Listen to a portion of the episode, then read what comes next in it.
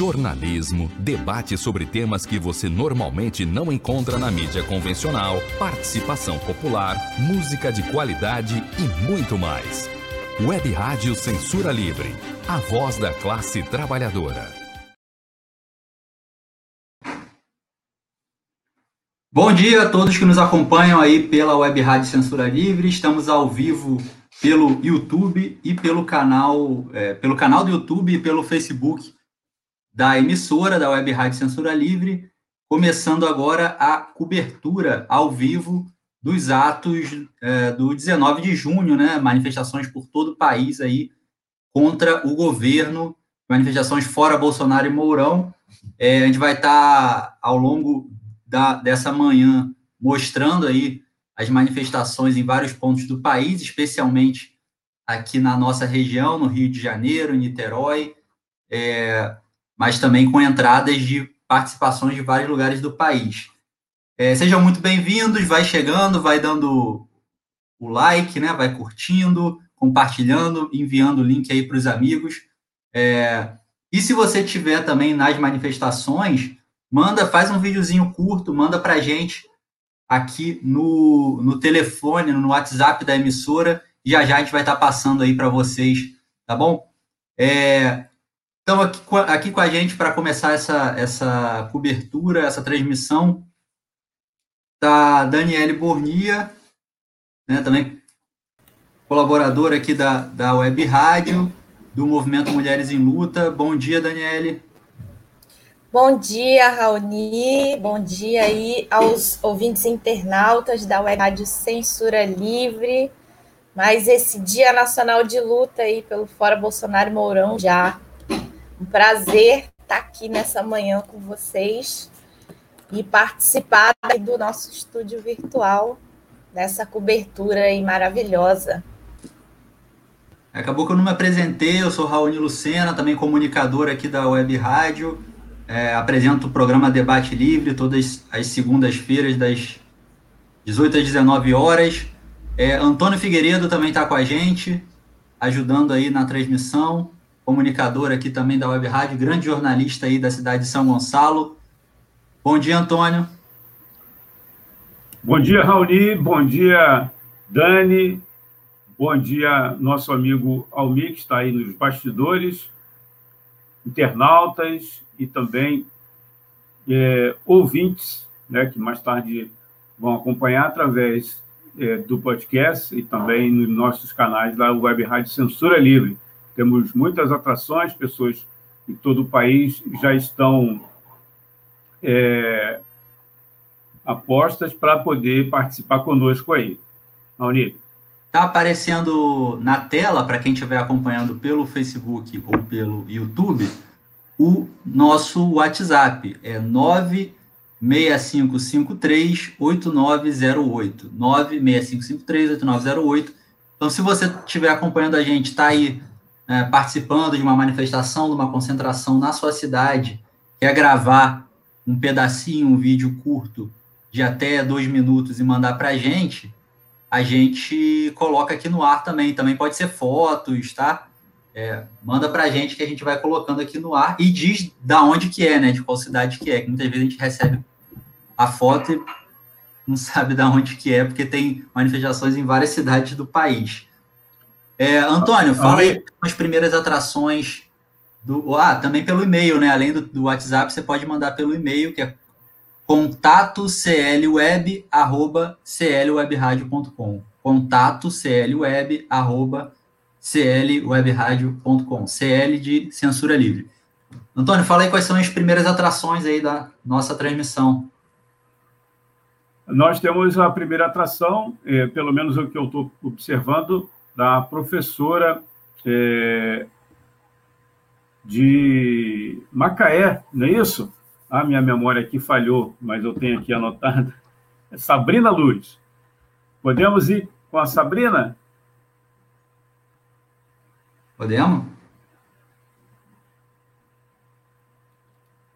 Você que está acompanhando aí, através do canal da Web Rádio Censura Livre no YouTube. Aí temos já a Sabrina, daqui a pouco vamos ouvi-la aqui repercussão dos atos do dia 19 de junho está a todo vapor. É marcado atos em mais de 400 cidades. Em Macaé, nós também vamos para as ruas. Participe, convide seus amigos e fora Bolsonaro e Mourão.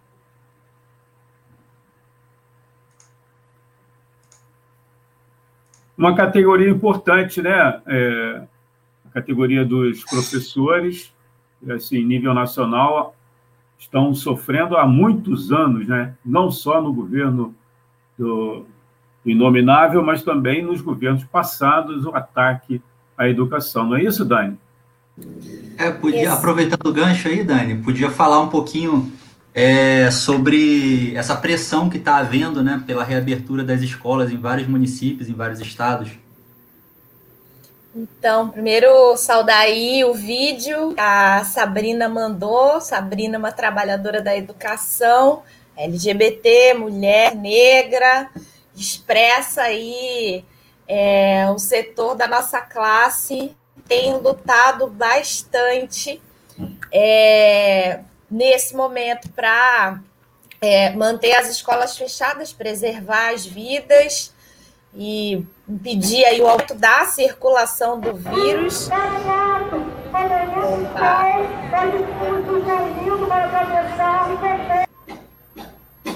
Ah, já chegou mais um vídeo.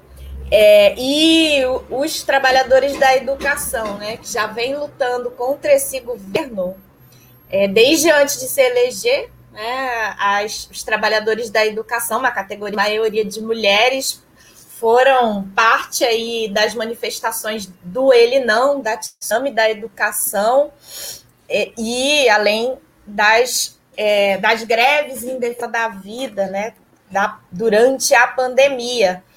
E foi é, tem sido né, a luta aí dos trabalhadores da educação, junto com os trabalhadores que são pais de alunos, é, que têm enfrentado a política de extermínio, de genocídio do governo Bolsonaro, que é seguida e que é implementada pelos governadores e prefeitos no país afora. E é, essa, esse, todo esse processo de luta, que não tem sido tradicionalmente nas ruas, como sempre, em boa parte é pelas redes sociais, foi o que é, tensionou bastante os, os governos é, que iniciaram a vacinação dos trabalhadores da educação e é, tem se intensificado toda uma pressão para a reabertura das escolas públicas, exemplo do que acontece com as escolas particulares, aí toda uma pressão de um setor é, dos empresários da educação, né, dessa, dessa gente que trata a educação como uma mercadoria.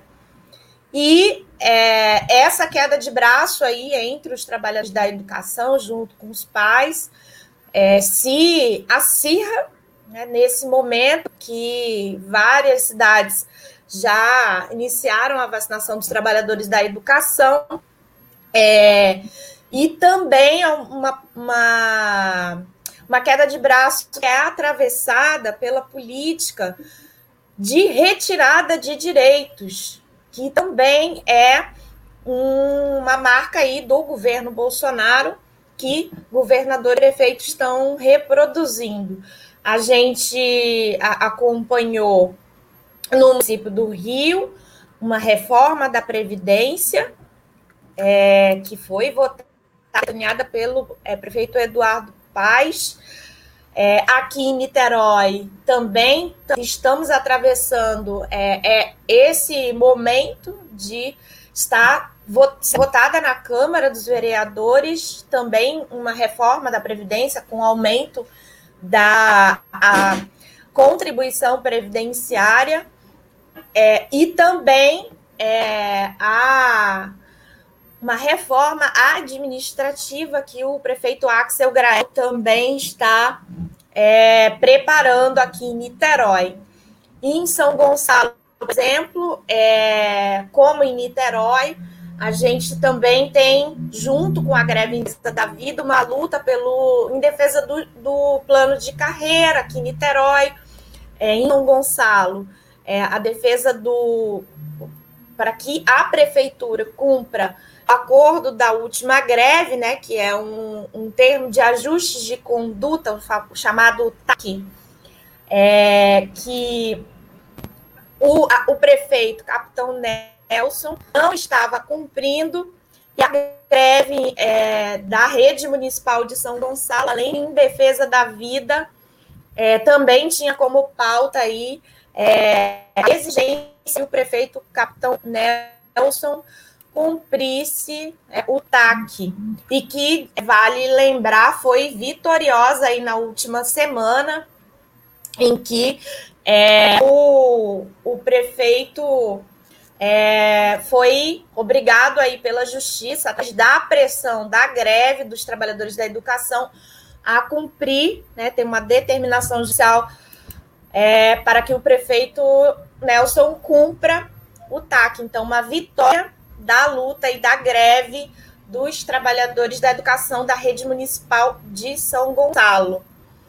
É, então, segue essa queda de braço e o dia de hoje é muito importante para fortalecer é, os, a luta dos trabalhadores da educação que enfrenta a política genocida de Bolsonaro e seus seguidores.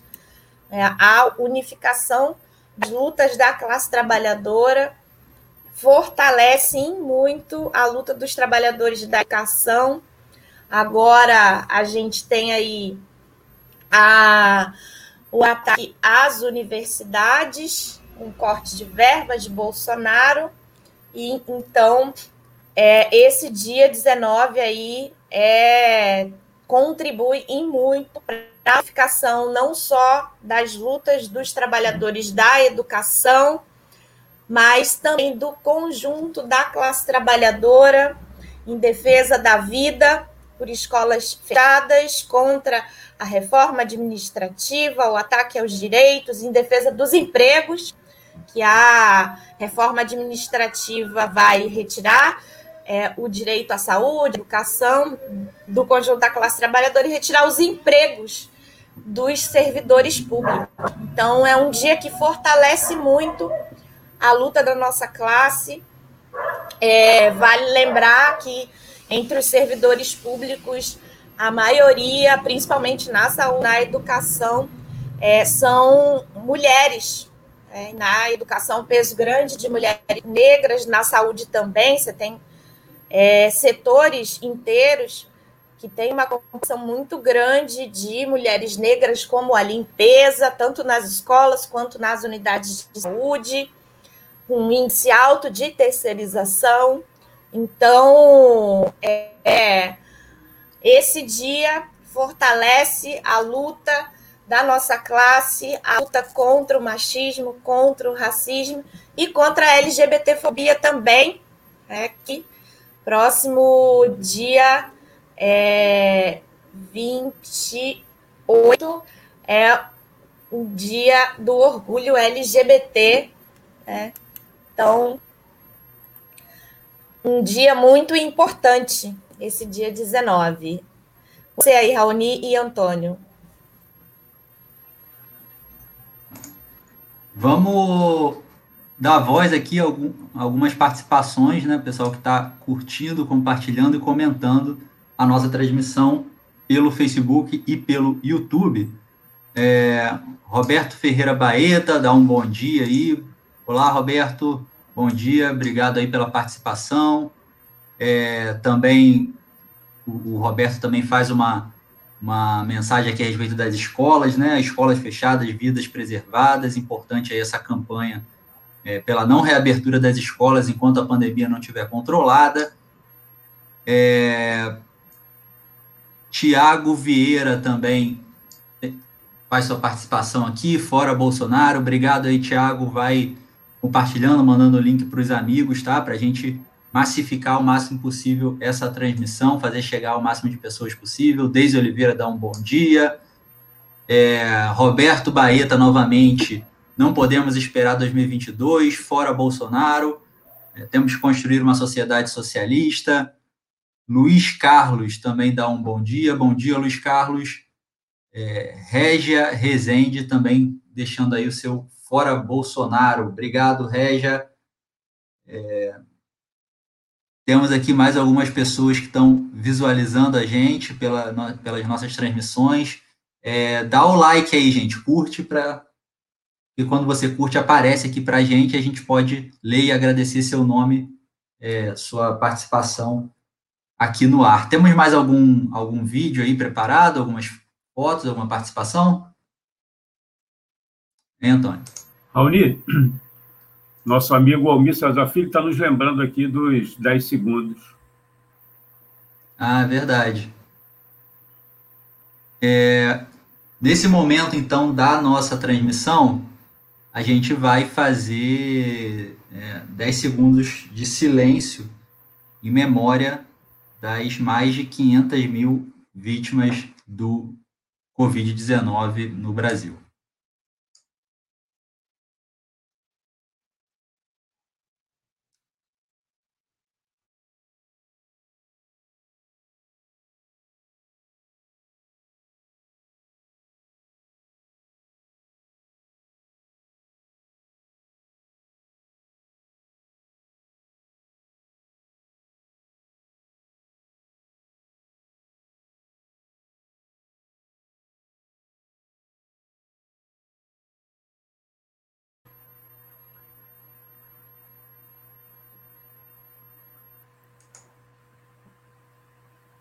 Obrigado. acho que um, nossa...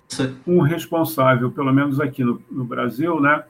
A gente também estende essa homenagem, sincera, sincera homenagem à memória dessas vítimas é, aqui no país e também em outras nações. Mas aqui no país, Dani, o responsável, né? Até plagiando um, um, colega jornalista, o Gustavo Carvalho, ele colocou é, que estava com receio que estava um serial killer em Brasília, né? Aí todo mundo vem na memória um, um rapaz que colocou armas, né? Pegou armas e saiu cometendo crimes lá, está sendo procurado há mais de 10 dias. Mas não é esse o serial killer que ele estava se, se referindo, o meu amigo Gustavo Carvalho. Ele estava se referindo ao que senta na cadeira de presidente. Não é isso, Dani? Boa imagem aí é, do serial killer, que é, Bolsonaro aplica a política da burguesia aqui no nosso país é, que é de extermínio da classe trabalhadora, especialmente os setores mais oprimidos e explorados, que essa é a política que a burguesia em nível internacional tem aplicado frente a essa situação de é, pandemia e crise econômica. Mais uma das crises cíclicas do capitalismo que nós vivenciamos e as crises do capitalismo é, são crises de superprodução, porque se produz não para atender às necessidades humanas, mas produ se produz mercadorias para se vender e dar lucro. E chega uma hora que não tem mais para quem vender, é, e essa é a natureza das crises do capitalismo. E a forma como a burguesia internacionalmente tem lidado com essas crises é através da destruição de forças produtivas é, que foram, em outros momentos históricos, com guerras. Se matou gente. É, e o que nós estamos vivenciando com essa pandemia é, sim, é uma enorme matança, um enorme genocídio em que se deixa morrer os, os trabalhadores é porque a, os governos não é, gastam o dinheiro com as medidas é, que vão proteger, né, devem proteger a vida dos trabalhadores. Os números que a gente tem são comparáveis às guerras mundiais. Então, é uma política de extermínio, de genocídio, sim, é, que Bolsonaro aplica aqui, né, que não é isolado, infelizmente, é, é a política é, que se traduz na política da imunização do banho, né, que é essa que a gente assistiu em outras epidemias de deixar a classe trabalhadora morrer, não garantir a proteção, as medidas, no caso da, dessa pandemia, de isolamento social, com garantia de renda, agora a aplicação da vacina, que é tratada como uma mercadoria ao, ao, ao ser comercializada e pelas multinacionais ainda, as indústrias farmacêuticas. Então, é, ao não se é, quebrar a patente das vacinas para poder garantir a vacinação em massa. Então, é, essa é a, a política né, de é, extermínio em massa da classe trabalhadora, especialmente os setores mais oprimidos e explorados. Tem uma verdadeira epidemia de violência contra as mulheres. Nosso país que já ocupa aí o quinto lugar no ranking do feminicídio, uma epidemia de violência contra as LGBTs, que o Brasil ocupa, amarga aí o primeiro lugar há mais de uma década, campeão de assassinatos a LGBTs, e é, o extermínio da população negra é, e da população indígena também é, no nosso país, que já vem de antes da pandemia e que se intensificaram. Parece que a gente tem uma convidada aí, é isso? Ela caiu. Ah. Se eu enxerguei bem, é a Welita. É colaboradora aí, tem um programa. Importante aí, Mulher Negra. Para tá fortalecer tá de... o nosso debate desse Dia Nacional. Ela está de volta aí. Opa!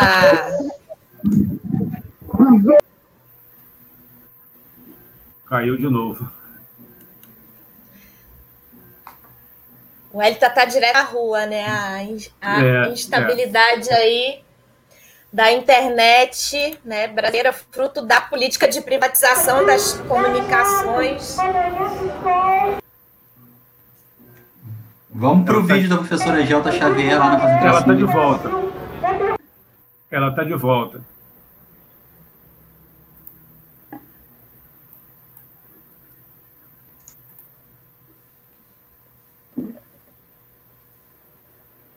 Nós estamos aqui caminhando para esse sol, nós estamos nos reunindo para atravessar e defender o grupo maior que o Brasil devemos tirar do Rio de Janeiro. É muito importante, é muito importante. Mas a nossa luta é muito, muito maior. Nós temos que nos organizar em cada bairro, em cada favela, para promover as condições necessárias da sociedade não é possível aguentar tanta dor, tanto sofrimento, e se genocídio nas favelas, genocídio a palavra que nós estamos usando para informar o que nós temos, é o extermínio, a matança indiscriminada, a matança do jovem pobre, negro, né? Nós temos muitos exemplos recentes e, e número é, escandaloso. Então, a nossa luta é agora, mas precisa se manter Precisamos nos manter fortes. Os coletivos estão se tocando. São muitos jovens que aderem aos coletivos organizados, a partidos, a movimento. E nós vamos prosseguir. É muito importante que nós manifestemos todo o nosso apoio a grupos, por exemplo, como o SOS Emprego, que é um grupo organizado de trabalhadores, mas também grupos que estão nas favelas, nas roças representando tudo que é Brasil. Bom, é uma chamada que precisa ser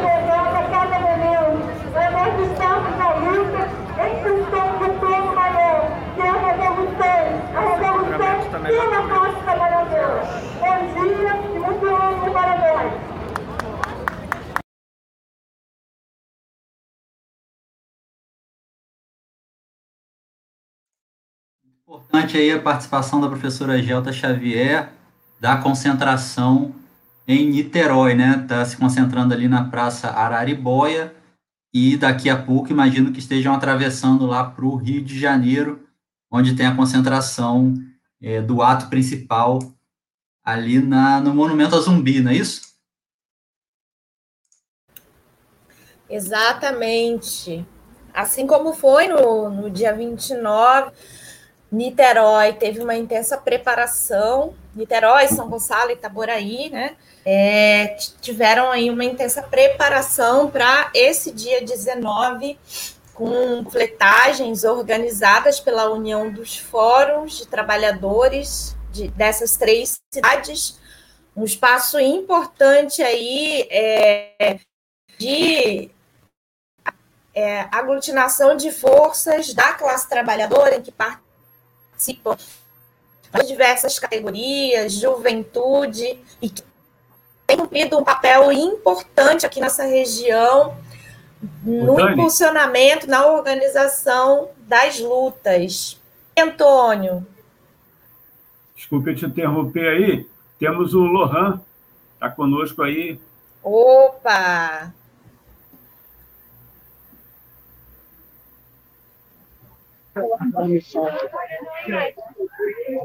Lohan está ao vivo aí das, das barcas, não é isso, Lohan? Fala aí, isso, tamo... concentração. Isso, estou dentro da barca agora, nesse momento, a gente está indo para o Rio, né? Ato hoje, dia 19 de junho, continuidade do ato do 29 de maio, né? Muita gente aí está acompanhando, né? O movimento aqui está tá bem intenso, as pessoas estão bem é, revoltadas com esse governo mesmo, né? E o clima na barca é esse, aqui em cima, embaixo, as palavras de ordem, né? Fora Bolsonaro e Mourão, pedindo vacina, é, trabalho, né, é, contra os cortes. E a, o protesto hoje realmente vai ser um protesto bem vitorioso, né, porque é, começa sendo a continuidade do dia 29 e muitos né, é, não estão esperando para as próximas eleições. Eu acho que é essa a tônica também, a gente colocar que é, não devemos ter ilusões né, nas próximas eleições, porque as pessoas estão morrendo agora. Ontem mesmo o menino Tiago da Conceição né, morreu com um tiro na cabeça, um jovem negro, 16 anos, né, e o povo não está aguentando mais. Né, então, a expectativa é que esse, esse, esse ato de hoje seja ainda maior que o dia 29. Né, a, nas barcas hoje mesmo a animação e a revolta né, já demonstram isso, né, é uma crescente né, na revolta contra esse governo Bolsonaro. E vamos ver lá no Rio, né, a gente vai continuar dando informação aí de como está acontecendo né? Ali na concentração também foi muito agitado, as pessoas na rua apoiando o ato. Né? Eu acho que é isso, a gente mostrar a indignação contra esse governo genocida. Né? Lohan, como é que foi a concentração ali em Niterói? Que horas que, que começou a concentração? E que, que setores estavam né, ali, é, sindicatos, movimentos, quais que, que, que, tiveram ali na concentração em Niterói que estão indo agora para o Rio? Sim, a concentração começou em torno das 8 horas, né? As pessoas foram chegando a partir desse horário.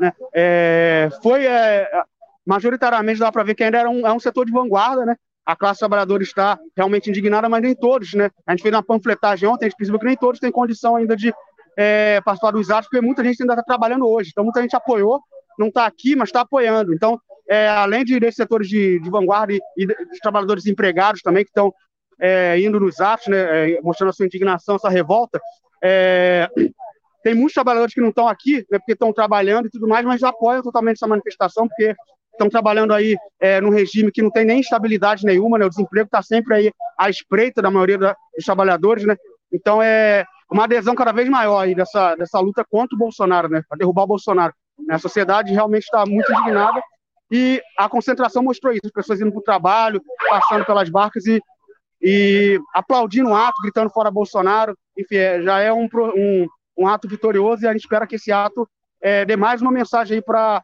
não só para o Bolsonaro, mas para os seus aliados, né? Paulo Guedes e, e toda, todos os bilionários aí que estão investindo, estão apostando nesse projeto do Bolsonaro de genocídio mesmo. O Lohan, estudante da UF, morador da moradia estudantil é, e do coletivo Rebeldia, né? É, fala um pouquinho, Lohan, como é que está a organização e a, e a uh, e a luta dos estudantes, especialmente na moradia estudantil, né? Quais perrengues vocês estão passando lá na moradia? Sim, é, como o Raoni disse, né? Eu sou estudante da UF, moro na moradia da UF. A moradia estudantil, né? Ela é, é, é uma construção que faz parte de um, de um, de um plano, né? Para dar justamente assistência estudantil para os estudantes que não teriam condição, condições de estudar na Universidade Federal, em outra cidade, pagar a república e tudo mais, né? Fazem toda uma análise documental e tal. Então, já é uma camada da classe trabalhadora mais pobre mesmo, né? Que vem para a universidade pública e que na universidade se depara com a luta, né? Porque a moradia ela não foi construída por um veio do céu, por um favor, uma caridade de algum político, né? Mas foi muita luta, muita ocupação de estudantes que não tinham condição de morar nas repúblicas. Essa luta continua em muitos locais. Aqui mesmo ela, ela continua também, né? Que não é suficiente a moradia que tem aqui, a quantidade de estudantes é, pobres, que vêm das camadas mais pobres, para a Universidade Federal, e a gente precisa reverter esse processo, né, porque o projeto que tem para o Brasil é esse, é de desvalorizar a Universidade Federal, Universidade Pública, no geral, educação pública, e deixar a classe trabalhadora com o mínimo de formação para conseguir dar lucro para o patrão, mas nada muito mais crítico do que isso. E a gente é totalmente contra. A moradia ela tem sofrido ataques, né? É, os cortes né, da UF e os cortes que vinham antes, e mesmo muitas vezes a má gestão também de certos setores que tem uma posição contrária à assistência estudantil, vê aquilo como um favor do Estado, não é um favor, é um direito. Né? A maioria lá são pessoas pretas, são muitas mulheres, né? então são pessoas realmente que vêm né, desses estratos mais pobres da classe. Né? E é, tem problemas lá com, com alimentação, com questão de estrutura mesmo, né? É, enfim, são vários problemas que a gente luta diariamente para combater. E eu, do Coletivo Rebeldia, e o Coletivo Rebeldia como todo, tenta sempre mostrar que a gente tem que lutar agora contra os problemas mais concretos, imediatos, mas na perspectiva de resolver de uma maneira definitiva esses problemas. Né? E no horizonte é necessário é, romper com essa sociedade, porque todos esses problemas que temos ali, por exemplo, na moradia estudantil, é porque vivemos numa sociedade que tem uma lógica de lucro, né, lógica capitalista. Né?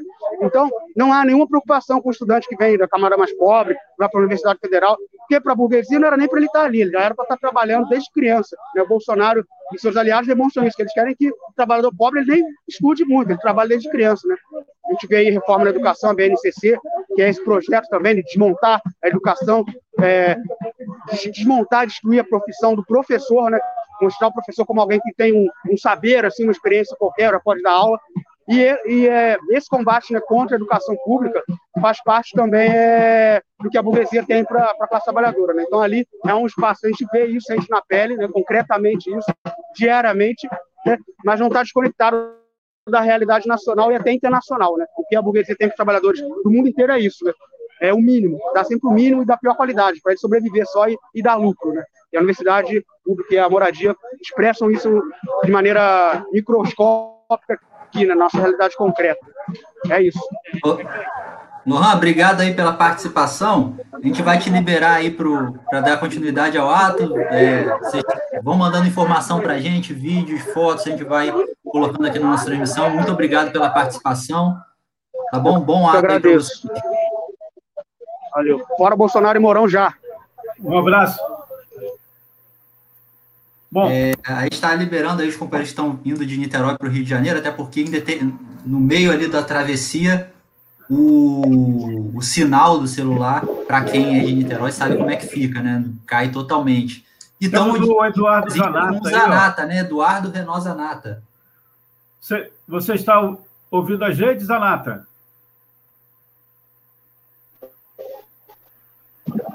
Bom dia. Bom dia. Pode falar, estamos te ouvindo. Deu uma congelada agora. Zanata fala, fala direto de Brasília, né? Está com um problemazinho na conexão, mas já, já ele vai ajustar. O Zanata, se você estiver ouvindo, tenta sair e voltar. Tenta sa sair e voltar.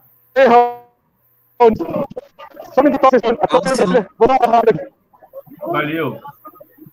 Está oscilando então, demais, não estamos seguindo é, tá bastante... bem, Zanato. Tá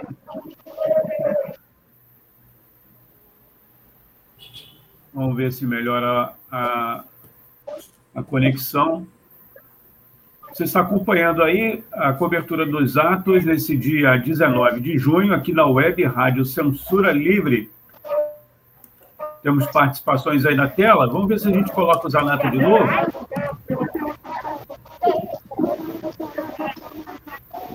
Vocês estão me ouvindo bem agora? Sim, perfeitamente. Ah, beleza. Então, bom dia, Antônio, Raoni, a Daniele A gente está aqui em Brasília, o ato está ainda no processo de concentração, continua chegando gente. A maior parte das, dos setores organizados, dos movimentos sociais já se fazem presentes. O pessoal do acampamento pela terra, do movimento indígena que está lutando contra o PL 409, também já está vindo uma, uma coluna bastante grande deles aqui, de cerca de 500 a 600 pessoas, para participar do ato. Então, o ato está muito bom. É, a gente ainda não começou a caminhata. Tem uma carreata que também está acontecendo em Brasília hoje, que já saiu lá do Palácio do Buriti, já está já tá no, já chegou aqui no, no centro de Brasília, né? Infelizmente, eles não estão podendo chegar aqui até a parte da concentração.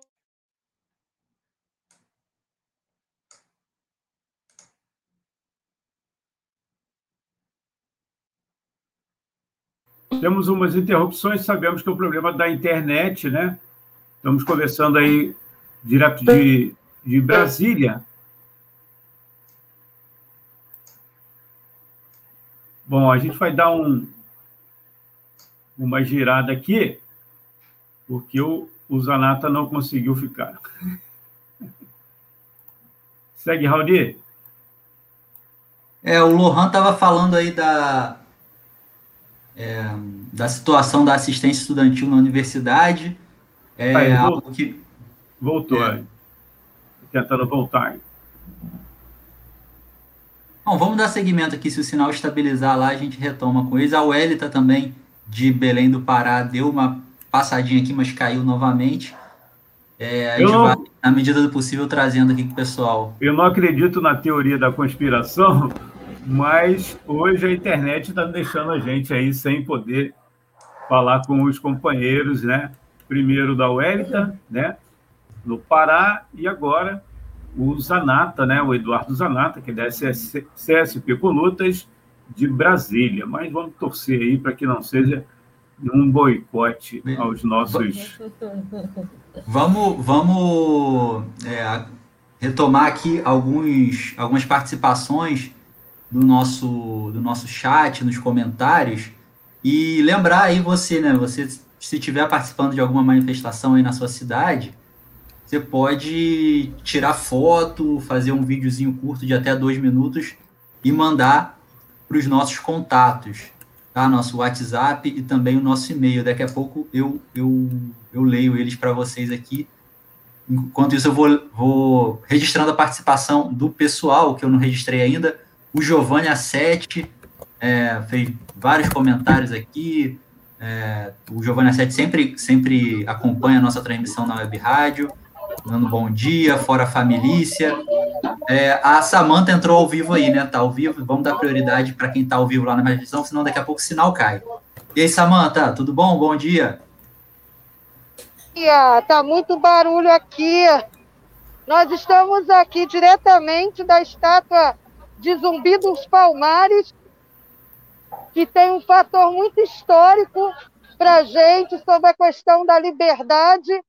E como nós somos a maioria da população negra nesse momento da pandemia, onde nós chegamos a meio milhão de mortos no Brasil, isso sem falar em subnotificações, esse marco tem a ver também com quantas, quantos, quantos negros tombaram para que a gente pudesse estar aqui. Então, nesse momento, a nossa tarefa é justamente para botar para fora Bolsonaro e Mourão, né?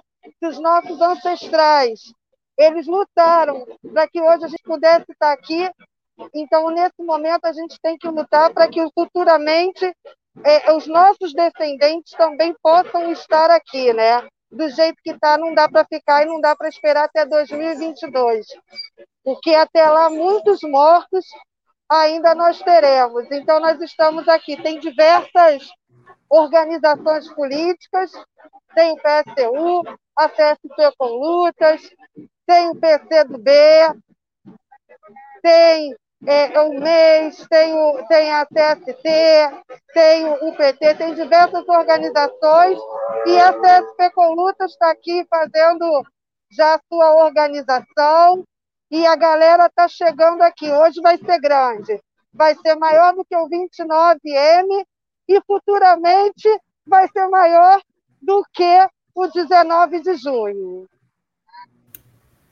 Samanta, É, essa semana, é, várias organizações fizeram é, atividades de preparação para o 19J e o Movimento Mulheres em Luta também fez uma live é, falando por que as mulheres tradoras deveriam participar. Queria que você falasse um pouco aí sobre a situação das mulheres trabalhadoras.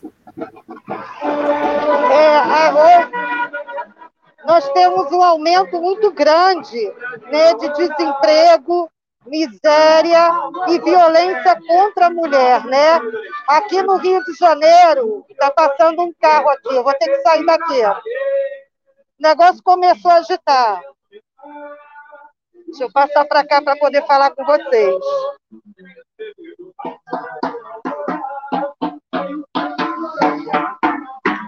Está engrossando o caldo. Então, o Rio de Janeiro é o lugar onde tem o maior número de desempregados. Na sua maioria aí são mulheres, mulheres negras que nunca tiveram uma carteira assinada, sem falar é, o número de, de feminicídio, o número de violência contra a mulher. A gente sabe que com a crise econômica aumentando, os setores oprimidos, não é à toa que fala oprimido, né? A opressão, né? O apertar, né? São os números que mais explodem. Né? É, ontem, inclusive, nós fizemos um esquenta na porta da quarta coordenadoria é, da educação, onde tem o maior número de complexos de favelas, Maré, Cidade Alta, Manguinhos, Complexo da Penha, que todo mundo viu o que, que aconteceu ontem. Um jovem negro de 16 anos dentro da sua casa foi mais uma bala encontrada num corpo negro. E ontem tinha um grupo de trabalhadores da Maré na porta da quarta, quarta coordenadoria, reivindicando é, é, é, é condições de trabalho, dizendo que não tem condições porque são duas escolas em uma né? e a maioria são mulheres, mulheres negras. Então, Rio de Janeiro, se não tem, se não mata a gente pela bala, mata por Covid-19, né? Mata com a fome, com o desemprego, aonde as trabalhadoras são a ponta de lança disso tudo. Afinal, nós somos a maioria a população negra. Então, essa semana, o, o, o MML fez uma live falando por que, que as mulheres trabalhadoras elas precisam lutar pelo fora Bolsonaro e Mourão. Motivo não nos falta. Então, eu costumo dizer o seguinte: eu posso até morrer, mas a gente tem que morrer lutando, porque somente com a luta e destruindo esse sistema capitalista que é a barbárie a gente está nessa situação por causa desse sistema capitalista, por causa da importância da quebra de patentes, né? Então, somente assim, construindo uma alternativa operária, revolucionária, socialista, que a gente vai ter aí uma solução para a classe trabalhadora, porque até agora entra governo, sai governo, e eu costumo dizer que continua a mesma porcaria, só piora para a gente. Então, é a destruição do sistema capitalista. Na pandemia, está mostrando a verdadeira face desse sistema. É a face da morte e a face da miséria. Samanta, é, eu gostaria que você falasse um pouquinho aí, se, se der, é, da educação infantil, né? Você é professora da educação infantil. É isso? Como que, como que, como que é o, essa, essa pressão pelo, pelo retorno das atividades presenciais?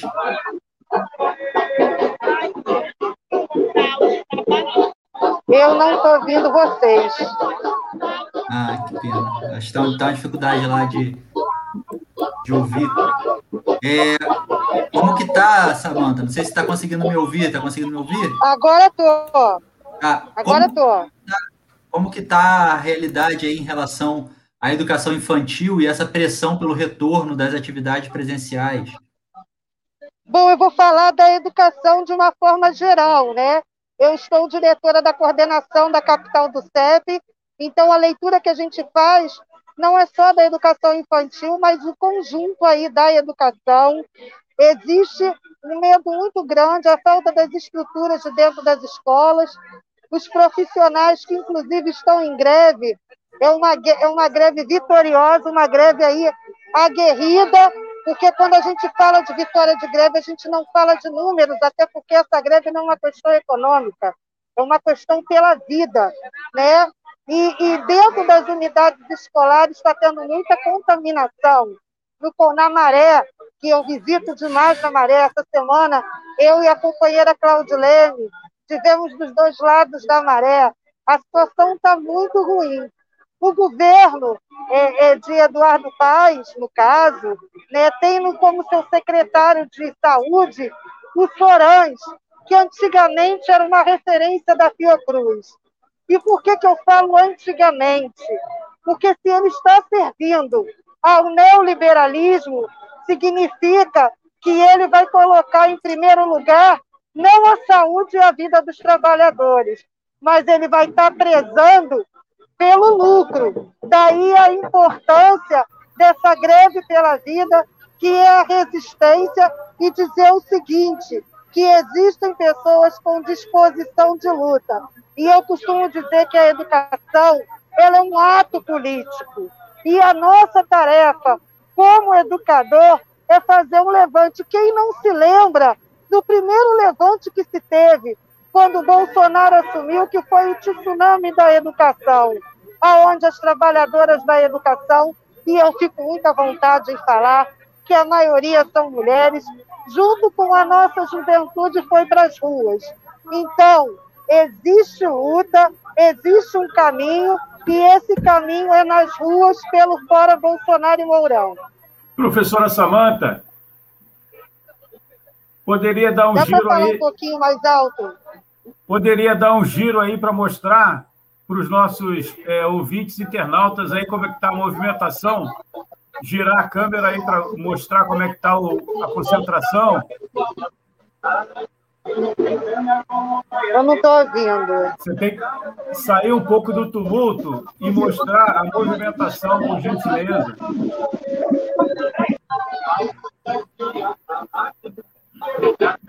Samanta, Não estou ouvindo. Tem como Estão você pedindo, sair, se você sair puder. dessa muvuca aí, um pouquinho, só para você ouvir a gente. Sai um pouquinho da muvuca. O problema é que tem muvuca para tudo quanto é lado. Que bom. Então, mas um, loca- um local para você poder mostrar. Tá, eu estou indo aqui para algum Isso, local. Peraí. Isso aí, entendeu? E aí a gente pode E você- comunicar melhor. Samanta, se você puder, gira a, a sua câmera para mostrar mostrar um pouco a Vou tirar. Peraí.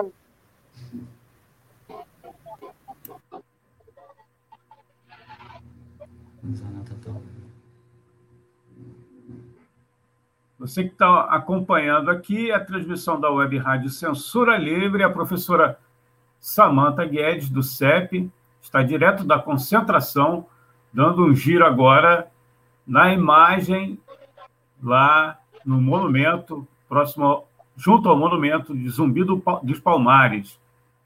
Opa! Ela, infelizmente, caiu. Mas já tem gente aí, voltou.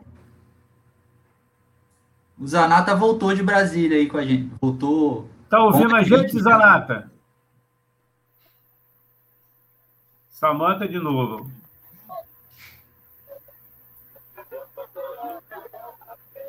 Opa, agora vai. Vamos lá com as imagens do Rio de Janeiro.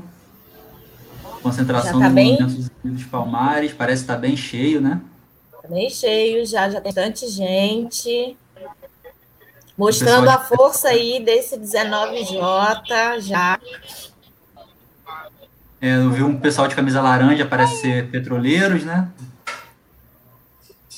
Bora, Bolsonaro! Como é que é? Bora, Bolsonaro! Bora, Bolso! Legal. A participação do pessoal, várias faixas. Eu vou mostrando as Muito faixas para vocês. Espera aí.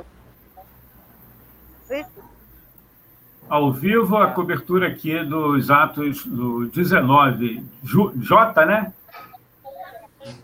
Professora do CEP, Samanta Guedes, direto da concentração, da manifestação desse ato aqui no, no Rio de Janeiro. Meia, se o povo protesta em meio à pandemia, é porque Bolsonaro é mais perigoso que o vírus. Acho que é isso que está escrito ali.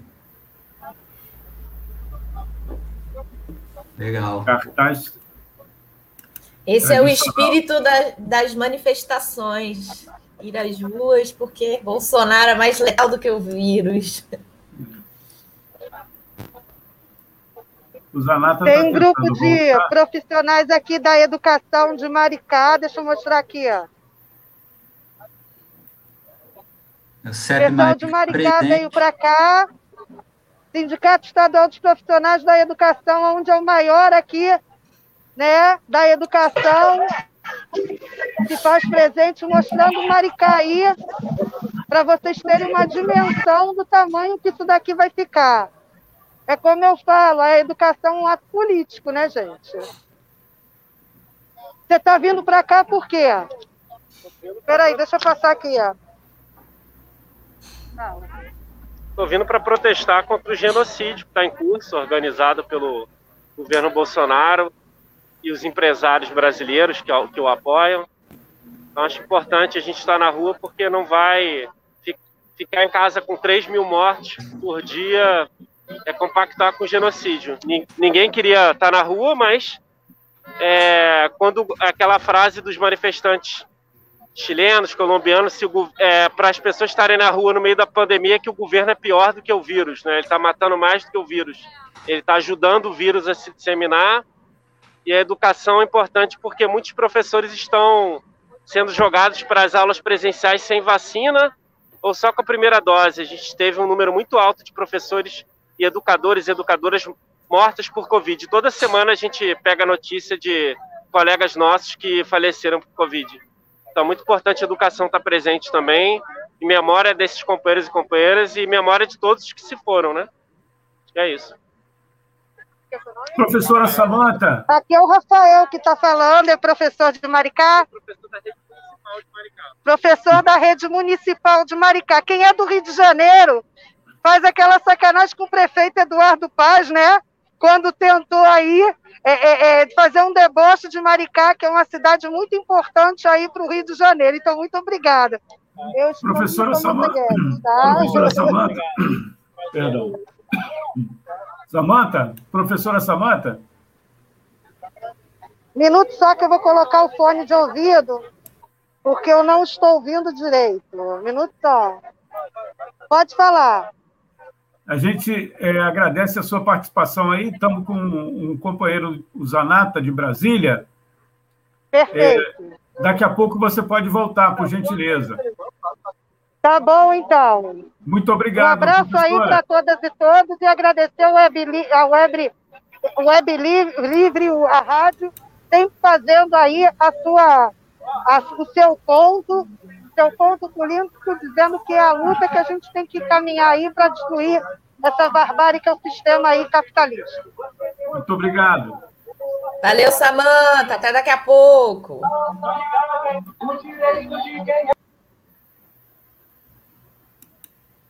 Bom, infelizmente o Zanata caiu, né, Dani?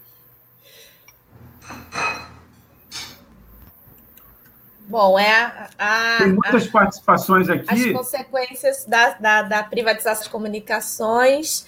É importante registrar, tem várias participações aí já. Né? Sandra Vargas, Deise Oliveira, Encimar, Jaqueline.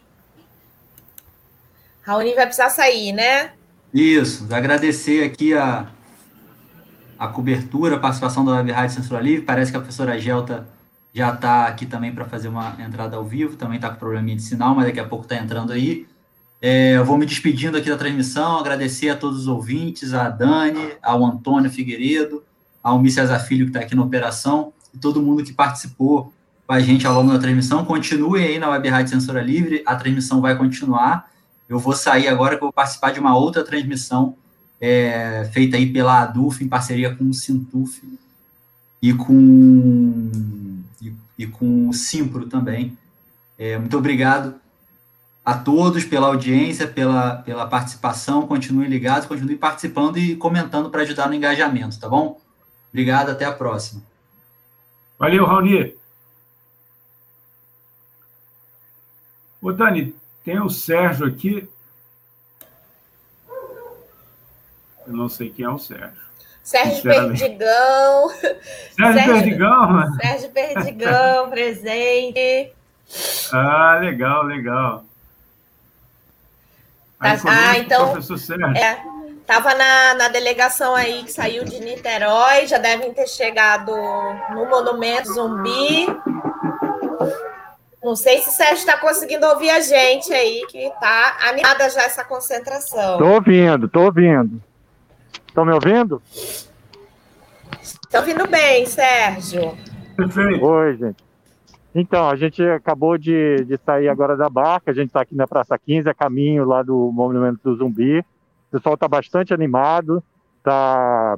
tem muita gente, inclusive, que queria vir, mas por conta de comorbidade, né, com, por questão de segurança, ficou em casa, mas está participando é, da, da transmissão, está né, tá divulgando, está chamando a população, está buscando a unificação da nossa classe, na verdade, né? É isso que a gente precisa.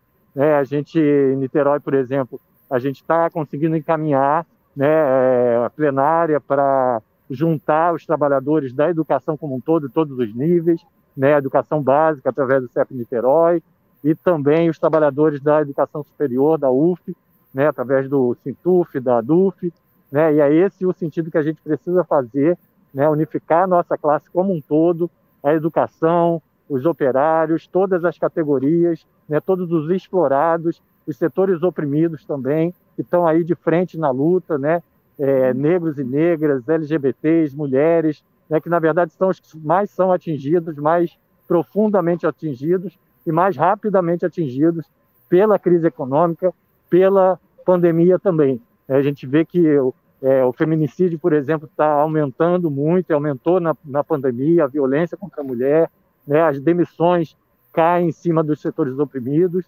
Então a gente precisa estar o tempo inteiro unificando, e é esse o nosso objetivo. A gente percebe, dia 29 mostrou isso, né, que a nossa classe está disposta sim a lutar, está disposta a ir para a rua, a derrubar Bolsonaro para garantir as nossas necessidades mais imediatas, mais urgentes, né, que são é, um lockdown de 30 dias no mínimo, né, vacina para todas, quebra de patentes, é, auxílio emergencial decente para todos, de 600 reais, mais com o objetivo de chegar a pelo menos um salário mínimo.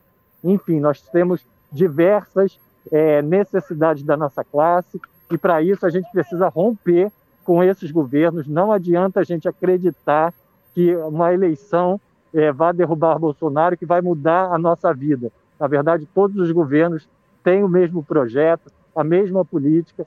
O governo de Niterói, por exemplo, está reabrindo escola também, então a mesma política genocida de Bolsonaro está empregada no município de Niterói, o governo do estado com a mesma política, e a gente, para resistir a isso, a gente também precisa estar unificada. A burguesia está unificada para atacar os trabalhadores, os trabalhadores querem se unificar e estão provando isso nas ruas, né? querem se unificar para derrubar esse governo, garantir as nossas necessidades e avançar para um governo controlado pelos trabalhadores. Né? Por isso é necessário que a gente organize os trabalhadores nos seus locais de trabalho, nos bairros, nas favelas, né, que, onde o índice de morte por Covid, por bala da polícia, é, pela, pelo desemprego e a fome, né, estão em nível, obviamente, muito mais elevados, e é ali que está a exclusão da nossa classe, né, entre esses setores mais oprimidos, mais explorados. Por isso, a gente precisa organizar os trabalhadores para essa auto-organização e que, a partir daí, a gente construa de fato, e não só em palavras, é, um governo controlado pelos trabalhadores, baseado nos conselhos populares, um governo socialista.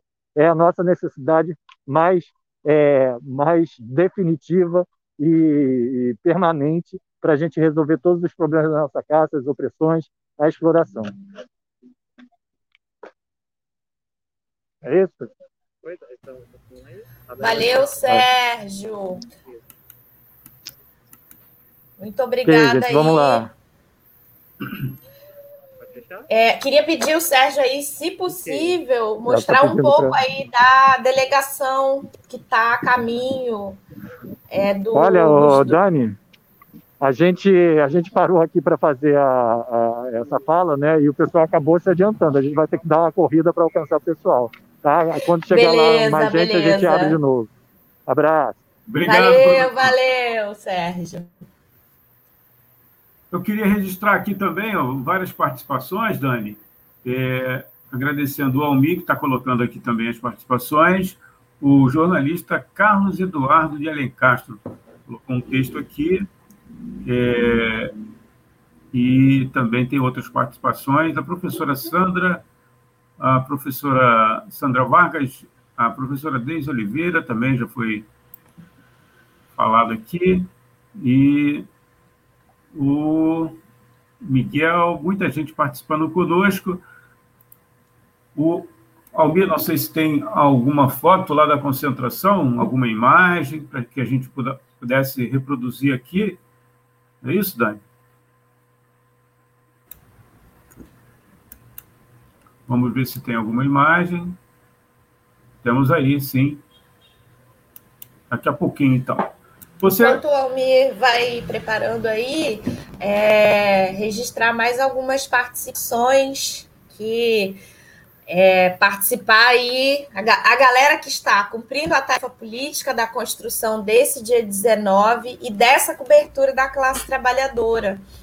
E a gente tem, além é, da Sandra e da Daisy, tem a Mônica Aquino, é trabalhadora da educação, Mônica Gonçalves, o Alexandro também, que é colaborador da rádio, é trabalhador da educação da universidade, é, Tiago Vieira, também tá Janete Moraes, Lucy, então Gleice Mar, também Lilian, também trabalhadoras aí da educação da rede municipal de Niterói aí, que estão participando, é, cumprindo a tarefa aí de concluir para essa cobertura aí, para furar o bloqueio da imprensa burguesa, que sempre não retrata as mobilizações dos trabalhadores, ou quando faz, é de forma distorcida. Então, saudar aí é, a essas trabalhadoras e esses trabalhadores que estão tirando parte do seu sábado para cumprir essa tarefa aí de fortalecer a cultura, né, colocando o ponto de vista da classe trabalhadora.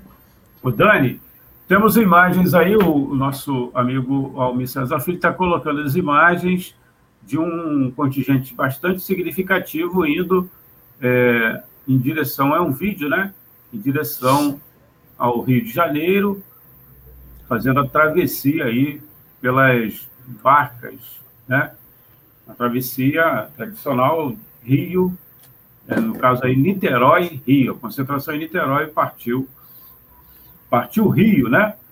A concentração. Eu tenho uma relação aqui, Dani, aqui no Rio de Janeiro, no estado do Rio de Janeiro, a relação de alguns é, municípios, né? Municípios em, todo, em, todo, em todo o país. Isso é o número de ontem, né? A alteração deve ter acontecido com certeza é, 297 atos confirmados, fora os atos aí internacionais, né? É, em várias cidades, aqui no estado do Rio de Janeiro, a gente pode citar, aqui vamos puxar a brasa para a nossa sardinha, né? na capital, a concentração Caçamanta já entrou, já deu uma, uma, uma palhinha, é, e eu tem aqui também uma ligação afetiva. Vai acontecer um ato também em Santo Antônio de Pádua, que fica no noroeste fluminense. Eu tenho aqui a informação. É... Daqui a pouquinho também vamos trazer o Hugo Moreno, colaborador, ele é sindicalista, ele vai falar lá de Nova Friburgo. O ato é na cidade, lá em Nova Friburgo, é na praça, a concentração na praça Demerval Barbosa, a partir das duas da tarde. No Rio de Janeiro, a concentração, como já falamos, no Monumento Zumbi dos Palmares já está acontecendo. E, como eu falei, em Santo Antônio de Pádua, lá a concentração, eu achei meio estranho, mas está aqui, né? Bar Cariocando. Não sei se vai rolar, né? Às 11 da manhã, lá concentração para o ato em Santo Antônio de Pádua, que fica no noroeste fluminense.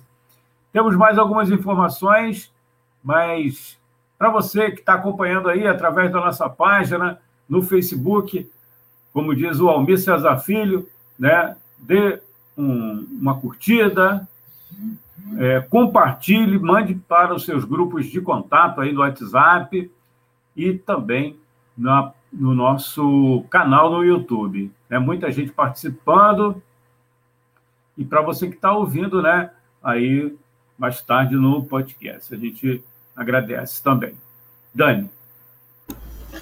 Então, é, a Samanta falou aí sobre é, a situação da educação, dos ataques.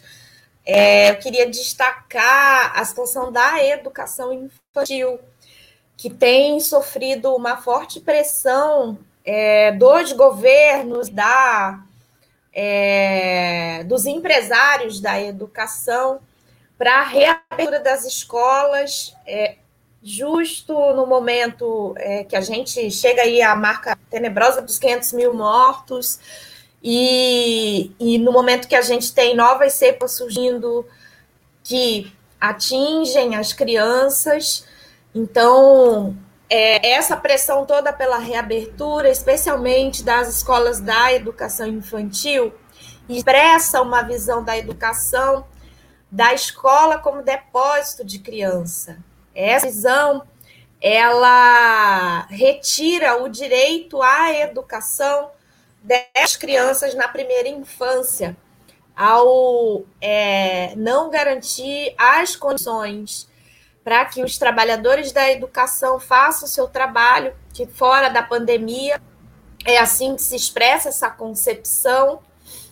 É, não pagar os salários, garantir condições de trabalho, material pedagógico, formação para esses trabalhadores, porque essa faixa etária exige um, uma formação muito grande, multi, uma forma multidisciplinar para trabalhar com as crianças dessa faixa etária e ao garantir essas condições, os governos retiram o direito a, ao acesso à educação é, nessa faixa etária. E agora, na pandemia, se expressa com toda a pressão para reabrir as escolas sem condições, porque a situação das escolas públicas é de precariedade, de falta de condições estruturais. Na escola que eu trabalho, por exemplo, é, tem telhas de amianto, significa um calor muito grande é, tem esgoto que transborda quando chove forte, além da falta de, de profissionais para trabalhar, especialmente portaria, limpeza, tão necessária nesse momento é, de pandemia. Então, essa reabertura, sem garantir condições de trabalho, sem é, ter é, é as condições estruturais, toda uma pressa para as escolas de educação infantil, expressa essa visão de que a escola não é um espaço educacional e sim um lugar para depositar as crianças para os pais poderem trabalhar, vender força de trabalho explorada.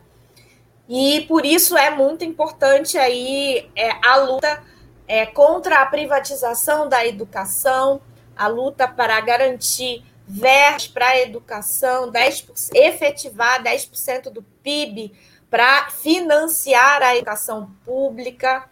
E é, para fazer isso, isso é uma queda de braço muito grande com a quem trata a educação como mercadoria e para quem se beneficia aí do desvio, verdadeiro desvio oficial aí das verbas, que é o mecanismo do pagamento de juros e amortização da dívida pública, que consome 40% das verbas é, federais, por exemplo. Então, é parte da luta da classe trabalhadora também, a luta por verbas e enfrentar aí o pagamento é, defender a suspensão, a auditoria da dívida pública que consome aí os recursos que faltam na educação, na saúde, no saneamento, em tantas outras áreas. O Dani, muito importante é, esse debate, a gente vai voltar a ele mais à frente. É, as imagens aí foi que você recebeu, né? É de São José dos Campos, certo? Exatamente, aí as imagens enviadas pela Janaína do Movimento Mulheres em Luta, que é, tem participado aí não só das mobilizações do dia de hoje, mas também o MML de São José, ali do Vale do Paraíba, teve presente na greve das trabalhadoras da LG e terceirizadas aí em defesa dos empregos, contra o fechamento das empresas, é uma greve de mulheres operárias, né, um processo de luta importante aí durante a pandemia, as mulheres trabalhadoras, mulheres operárias, negras, em maioria, enfrentando a política da burguesia imperialista de fechamento das é, fábricas né, no Brasil é, para proteger os seus lucros. Então, uma política de, é, de desindustrialização que a gente tem aqui no país, que é, aqui no Rio de Janeiro é mais aprofundado, mas que é parte da política aí, é, de recolonização da América Latina, de nos transformar em colônia moderna e é, vendendo, exportando os produtos agrícolas de é, baixa industrialização é, e é, para que a, importe os produtos industrializados e a classe trabalhadora pague caro e amargue o desemprego. Então. Ô, Dani. Opa! A gente tem aqui a ajuda da Mônica, Mônica Aquino, compartilhando para ajudar a furar o bloqueio da mídia é, convencional, né? Esse debate é importante. Daqui a pouco a gente vai trazer um vídeo do Paulo, ba Paulo Barella, né? Ele vai falar sobre a questão importante também para o servidor público, que é a questão da reforma administrativa. Mas você, ficou na minha memória a, a, a professora Samantha Guedes, né, mostrando lá o, o monumento a Zumbi dos Palmares, no centro do Rio, eu fiquei pensando, se não houvesse professor, né? Essa história de Zumbi dos Palmares, né? Fala um pouquinho para a gente isso aí. Bom, são vários debates que a gente pode fazer é, a partir dessa sua lembrança e dessa sua observação. É, primeiro, é muito importante a gente resgatar a história de luta e resistência da classe trabalhadora brasileira, que vem é, desde é, toda a resistência dos povos indígenas com a colonização, com a invasão da, do nosso país, do conjunto América Latina, com a luta do povo negro é, no, no, período da escravidão ainda, é, que construiu quilombos, que tinha as mulheres à frente dessas lutas, desse processo de organização intenso desses trabalhadores. É, então, e tantos outros é, processos revolucionários, insurreições na história da construção do capitalismo no nosso país. É, que a classe trabalhadora tem se organizado. Opa, o Zanata voltou. espero que agora minha internet permita eu ficar aí na transmissão. Seja bem-vindo, Zanata. Valeu, Antônio, Dani. O ato já está encaminhado aqui em Brasília, a gente está saindo do Museu da República, direção do Congresso. Sei se vocês estão me ouvindo aqui, tem um carro de som aqui do lado, mas só para vocês terem um panorama aqui do ato. Então, a carreata já acabou aqui em Brasília, teve uma carreata também 8 e meia da manhã, e às 10 horas nós começamos a seguir aqui para o Congresso Nacional. Por enquanto, tudo tranquilo, o ato está bastante representativo, eu acho que está nas mesmas proporções do ato que a gente teve no dia 29 de maio, mais organizado, a presença maior das, das correntes políticas, com as colunas organizadas, tentando manter distanciamento em filas, tem sido uma questão importante aqui na discussão do ato, e está muito grande. Então, o carro de som já está lá no Congresso Nacional, e nós, para quem conhece o Brasil, já estamos saindo ainda aqui do Museu da República. Então, ocupou todas as faixas e está indo até o Congresso Nacional, o ato do Congresso até a rodoviária do plano piloto. Muito grande, muito importante. É, o clima também muito tranquilo de atividade. Muitas faixas lembrando os parentes mortos. Acho que isso tem sido uma marca, tem sido emocionante. No dia 29, hoje aumentou a quantidade de pessoas com esse tipo de faixa, falando em nome dos pais, das tias, dos irmãos que faleceram. Então aqui a gente já está batendo a marca de quase 500 mil mortos.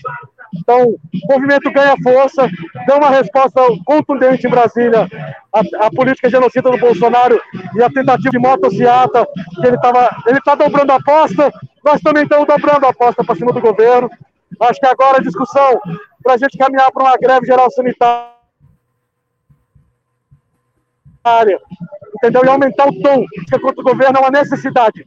É, eu acho que temos que ter em vista que é possível derrubar o governo. O ato aqui em Brasília, imagino que no resto do país, esteja demonstrando isso de forma bastante categórica. Muito importante, uma vitória importante esse dia de mobilização aqui na nossa cidade, aqui em Brasília. Zanata,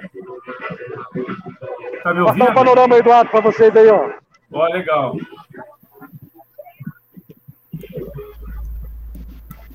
Bem grande, bem expressiva a manifestação em Brasília. Muito bom. Lugar planejado para abafar e encher esse, esse, essa esplanada é uma grande vitória. 29 você estava no carro de som. Hoje você vai para lá também? Desculpa, Antônio. 29, 29 você estava no carro de som, né? No trio elétrico. Hoje você ah, vai hoje também? A gente, hoje a gente fez uma organização. Quando chegar lá na Avenida das Bandeiras, as entidades vão falar, né? As entidades que estão na organização do ato. Durante o percurso, falaram as, as pessoas que se inscreveram. Essa foi a organização. Então, como o ato ainda não chegou lá na Praça das Bandeiras, eu não vou, ainda não subimos no carro de som. Ah. Daqui a pouco, deve ir lá, mas hoje não vou ser eu, hoje vai ser outro companheiro, outros dois companheiros que vão subir no carro de som lá para poder falar pela CSP Colutas e pelo PSTU. E, e, e, hoje eu não vou poder subir, mas eu tenho que ir ao vivo. Mas eu vou, as fotos que eles mandaram eu mandei para a turma aí, vocês conseguiram apresentar ao vivo, né? Não é a mesma coisa do que a tomada, mas para ter uma, uma, noção aí, ter uma dimensão do processo de mobilização que está acontecendo aqui em Brasília. Então, é, o carro de som já está lá no Congresso, está virando para o Congresso Nacional. Entendeu? Então, muito importante, valeu Antônio, valeu Dani, valeu aí os companheiros do Censura Livre. Entendeu? Mais à frente, um eu vou tentar de novo fazer uma transmissão, ver se minha internet me permite, né? Hoje ela. Almir tá mandando um abraço. Tá, tá, tá atrapalhando minha vida. Um abraço aí para você.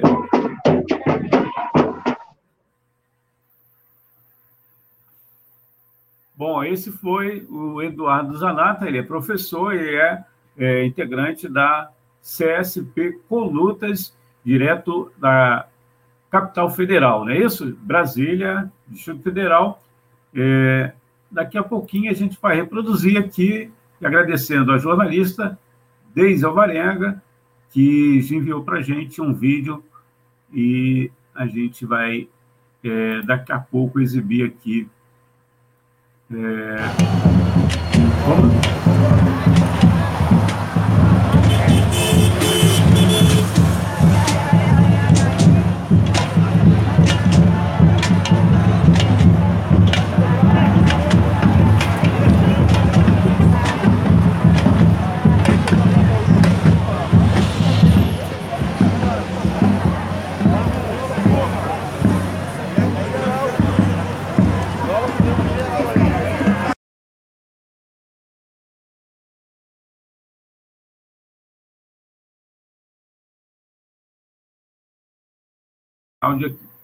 Esse vídeo foi enviado pela jornalista Deise Alvarenga, que está lá na concentração, chegando, né? Acho que esse, esse aí acho que não é da concentração no Rio, né? Acho que não é o da, da Deise, não. Não sei, tem um gramado ali.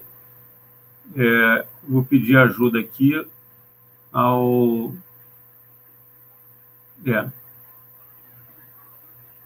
É o da Daisy, né? Então já é a concentração na, na Presidente Vargas, né, junto aí ao monumento a Zumbi dos Palmares, para quem não é do aqui do estado do Rio, quem estiver em outro estado, né, não conhece aqui, aí, então as imagens da, da concentração bastante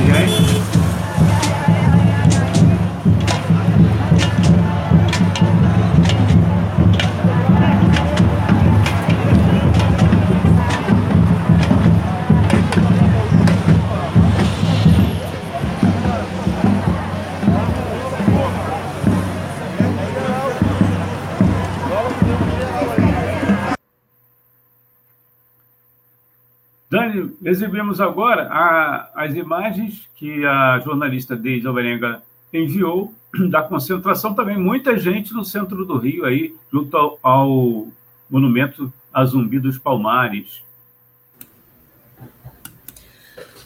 Tá animado esse dia 19, né? Dia de protestos aí, várias manifestações ao longo do dia, né? A gente recebendo aí as imagens dos atos que estão acontecendo agora na parte da manhã. Né? São Paulo vai ter ato na parte da tarde. Então, muito importante esse dia. É mais passo aí rumo à construção de uma greve nacional sanitária para parar o país, derrubar esse governo já né, e não esperar as eleições de 2022 como várias organizações sindicais e políticas têm é, adotado aí essa linha equivocada, na nossa opinião, é, de apostar no processo eleitoral, na farsa da democracia burguesa, é, mas também de esperar. É, é, e isso significa a conivência para a manutenção deste governo genocida é, que é o governo Bolsonaro e Mourão. Então, hoje é um dia muito importante para a construção de uma greve nacional sanitária para derrubar Bolsonaro e Mourão imediatamente nas lutas e nas ruas.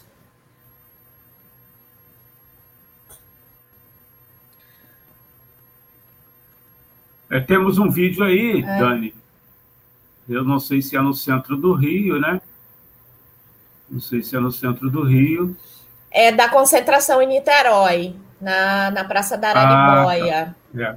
Foi enviado é, pelo Sérgio, né? Sérgio Perdigão, que nos enviou, falou há pouco aqui ao vivo, com os ouvintes da Web Rádio Censura Livre, nessa cobertura aqui do 19 de junho, aí, aí o, a Praça da Praça Araribóia, em Niterói. Niterói.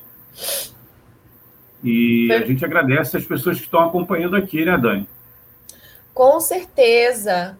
É, tem aqui uma participação grande, é, pela, tanto pelo Facebook quanto pelo YouTube, com vários trabalhadores e trabalhadoras acompanhando a nossa transmissão, compartilhando, fortalecendo essa cobertura aí que coloca o dia do ponto de vista da classe trabalhadora. Foi, mais uma vez, é, Antônio, bastante expressiva aí a delegação de Niterói participando desse Dia Nacional de Luta, que expressa a toda a organização que tem aqui na, na região é, por parte dos trabalhadores, que tem vivenciado vários processos de luta. A gente teve, mais para o início da pandemia, a greve dos trabalhadores dos Correios, além da greve pela vida da, da rede estadual, da, das redes municipais de Niterói, São Gonçalo, por aí. É, a, o processo de luta aí dos é, técnicos, professores e estudantes da UF. Então, é, Aqui na nossa região, a gente tem um intenso processo de luta, de organização. E o Movimento Mulheres em Luta participou na última quinta-feira, é, de uma dessas atividades de preparação, que foi uma plenária conjunta, organizada pelo Movimento Mulheres em Luta, pelo coletivo Redia da Juventude, pelo coletivo Reviravolta na Educação, é, que reúne os trabalhadores da educação, e também é, pelo Movimento Nacional Quilo Raci Classe, que foi uma plenária aí conjunta desses coletivos, é, que fez a preparação aí é, dos trabalhadores é, aqui na nossa região e que está é, contribuindo aí para esse Dia Nacional de Luta. Parte desses trabalhadores estão participando presencialmente, estão compondo essa delegação que saiu de Niterói e parte está aqui na, nas redes sociais colaborando aí com essa transmissão da web rádio. Então, é, é bem importante aí esse processo de organização, de unificação das lutas dos trabalhadores pela base. E a gente tem uma próxima tarefa aí, que é parte da construção da greve geral, que o CEP Niterói é, aprovou é, e aí batalhando pela construção de uma plenária que unifique trabalhadores e juventude da educação básica e das universidades, que está apontada para o dia 1 de julho. E agora, no dia 25, tem uma plenária nacional aí para unificar a luta das federais. Então, universidades federais. Então, a gente tem um processo aí, como Samanta falou, de engrossar o caldo para a construção de uma greve nacional sanitária a partir da base, da mobilização dos setores que estão em luta, que é muito importante para fortalecer a auto-organização da nossa classe que é, tem sofrido tanto que, é, além de lutar contra o governo Bolsonaro em várias categorias, os trabalhadores também têm que enfrentar as direções burocratizadas. É, é o tempo da educação que a gente tem aí a CNTE, que não convoca uma greve nacional da categoria. Então, enfrentar as direções burocratizadas é, estão nessa linha aí de esperar as eleições de 2022. Então, derrotar essas direções é uma tarefa política também que os trabalhadores têm enfrentado para poder é, unificar as lutas e construir uma greve geral, uma greve nacional sanitária, derrotar esse governo. Tem mais imagens aí, Antônio? É, a Dani, o Almir vai colocar um vídeo, é esse vídeo aí que está na tela, ó.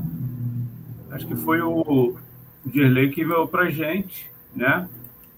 Aí da concentração no Rio.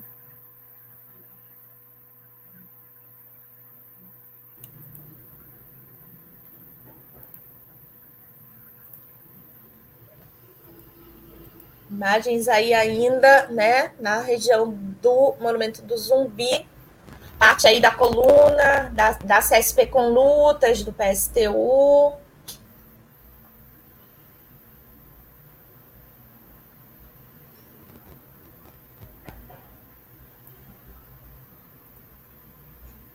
Ah, faixa aí é, essa faixa foi é, feita pelo artista plástico Gustavo Eridião, que é, sempre contribui aí com a elaboração de, desses, desses materiais, empresta aí a, a sua arte é, e tem participado aí das mobilizações, mostrando que a arte não é neutra, né? a arte é, reflete a realidade, né? e que bom que a gente tem artistas que estejam colados aí com as lutas da classe trabalhadora.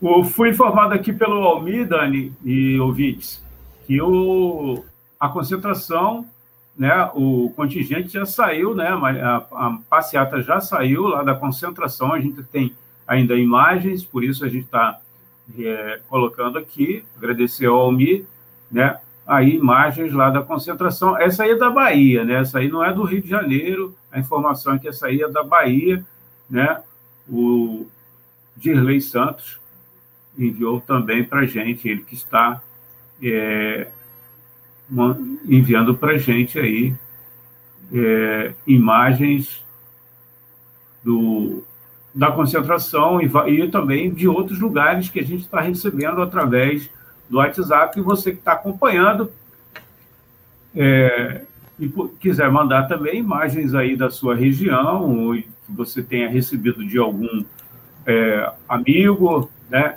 de algum ato, são mais de 260, isso, tem o um número aqui preciso, isso ontem, né? Isso ontem.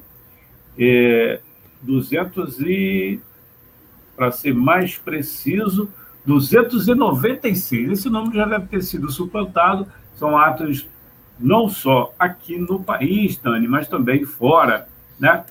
Daqui a pouquinho vamos ter a presença é, aí ao vivo, direto de Friburgo, na região serrana, e lá o ato vai acontecer à tarde, né? O ato em Nova Friburgo, na região serrana aqui do Rio de Janeiro, é, vai acontecer na Praça Demerval Barbosa, a partir das duas da tarde. Daqui a pouco o Hugo Moreno vai trazer um panorama lá da, da manifestação do ato que vai acontecer na cidade de Nova Friburgo. Ele vai entrar daqui a pouquinho. Estamos aí com mais imagens, mais imagens que o nosso amigo Almir César Fico está disponibilizando aí. São vários locais, né? E a gente recebeu aqui, foi a Dani que enviou imagens Isso. de outros lugares. Também. É, e são imagens de Três Lagoas, no Mato Grosso do Sul, estão tendo Muito manifestações. Bom. Muito legal. Aí, imagens enviadas aí pelas estudantes do Movimento Mulheres em Luta, que estão participando fortemente. A mulherada participa desse Dia Nacional de Lutas pelo Fora Bolsonaro e Mourão já. Legal. Daqui a pouco, o nosso amigo Hugo Moreno, direto de Nova Friburgo. E você que está acompanhando aí, como diz o nosso amigo Almir César Filho, dê o like, não é isso? Curta, compartilhe, envie para os grupos do WhatsApp essa transmissão da Web Rádio Censura Livre para ajudar a furar o bloqueio né, da, da mídia, a mídia convencional.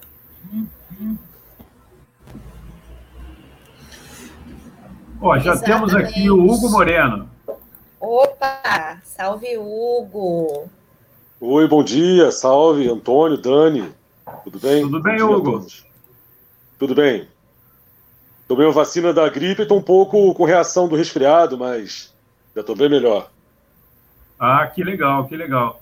A gente vai botar na tela aqui, daqui a pouquinho, a partir das duas da tarde, né, concentração para o ato aí em Nova Friburgo. Você poderia falar um pouco aí desse ato, o, Hugo?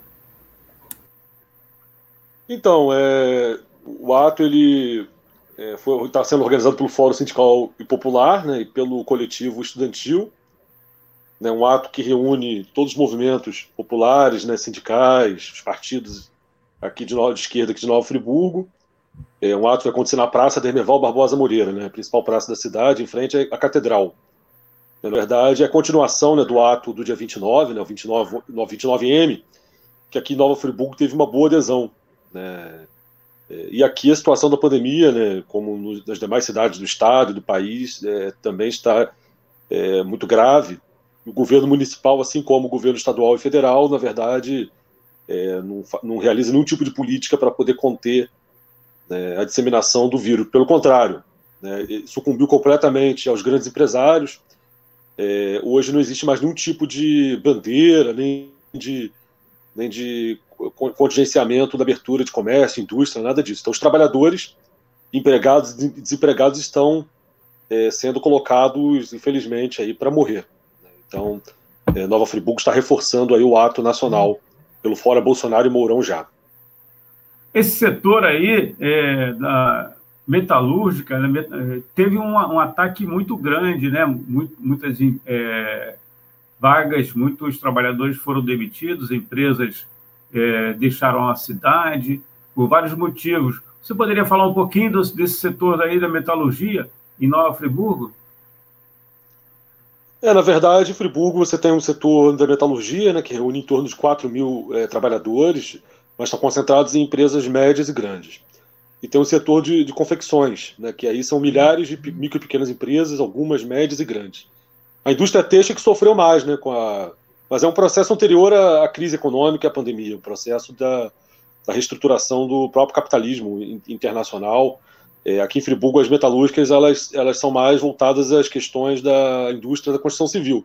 Então, de certa forma, é, não, tá, não tem tido muito corte de, de vagas nesse setor, né, porque a construção civil está é, é tá aquecida no, no, país. Né? Então, na verdade, é, o que existe sim é um arroxo salarial tremendo. Né? A categoria, assim como as outras, tem sofrido com, a, com, a, com, com uma política da patronal de não aumento. Né? É, e durante a pandemia, desde o início, as metalúrgicas não fecharam. Né? Algumas empresas foram, é, foram fechadas por causa da quarentena lá inicial, no mês de abril e maio do ano passado, mas as metalúrgicas, por causa do lobby né, que eles têm aqui na cidade, eles permaneceram, elas permaneceram abertas, colocando em risco os trabalhadores.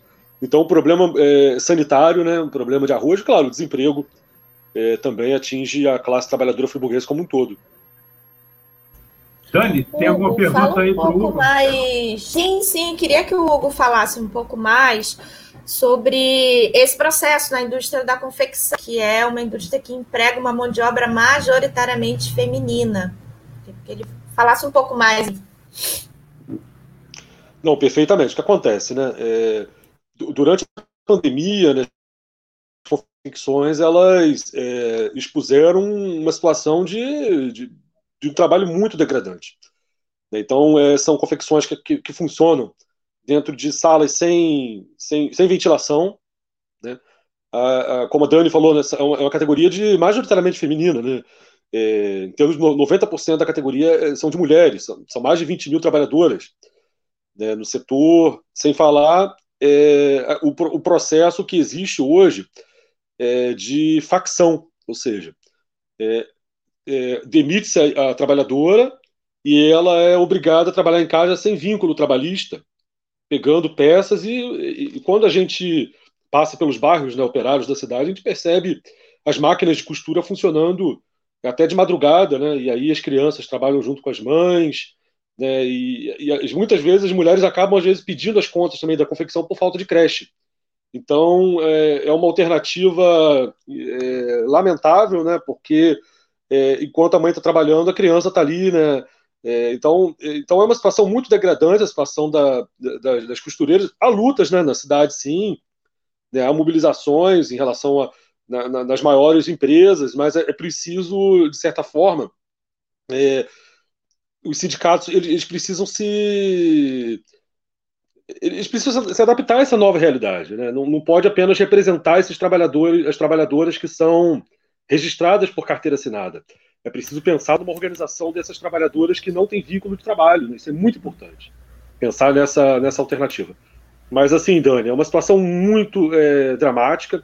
E aí junta a questão da opressão né, contra a mulher, junta a questão da exploração do trabalho, salários muito baixos, né, um rebaixamento do salário muito imposto, imposto pelo desemprego, né, e essas questões degradantes. Durante a, Lá no ano passado, o Ministério Público do Trabalho realizou, realizou umas, umas incursões, umas fiscalizações, algumas confecções, e é, a, a, o patrão ele escondeu as trabalhadoras né, é, no sótão. Isso aí foi noticiado, o Ministério Público do Trabalho encontrou lá as, as trabalhadoras escondidas naquele momento. Então, é, de fato, é uma situação muito é, degradante, situação, como eu te falei, né, a questão da, da, da questão higiênica, né, a questão é, da insalubridade, é, daí reina nas confecções, e a questão da informalidade.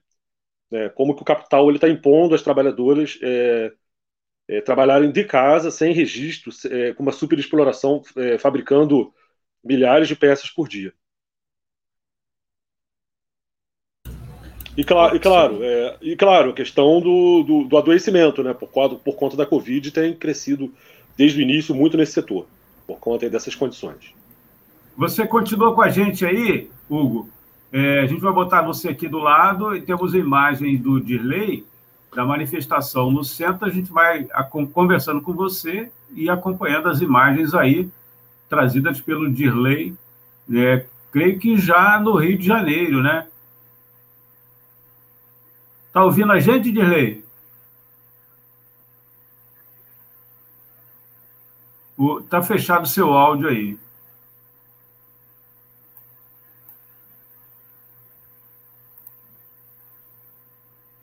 Está tá com áudio fechado. O, o, Hugo Moreno é formado, né, professor, é, historiador e bancário, mas agora também tem uma nova tarefa aí na comunicação. Fala para gente um pouquinho aí, Hugo. É, eu apresento né, o programa Voz do Morro desde 2019. O programa ele, ele esteve suspenso por conta aí do início da pandemia. A gente não tinha ainda, diferente da, da do Censura Livre, né, da, da Web Rádio, que desde o início já trabalha com essa, com essa modalidade né, de StreamYard, na Rádio Comunidade, a gente teve dificuldades de, de fazer esse trabalho mais de casa. Então, é, eu suspendi naquele momento, agora eu vou retomar o, o programa. É, o programa retoma, o programa de samba, retorna agora dia 3 de julho.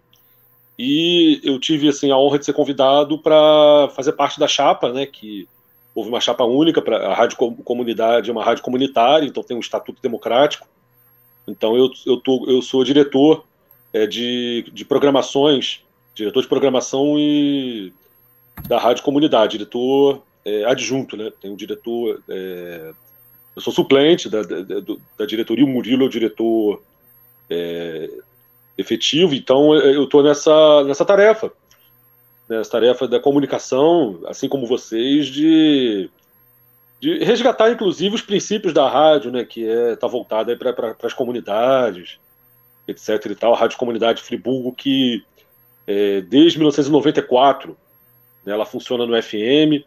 Antes disso, ela já ela, ela funcionou com, com, alguns projetos piloto. É, então, desde 1994, essa rádio está em funcionamento em Nova Friburgo. Ela teve o seu.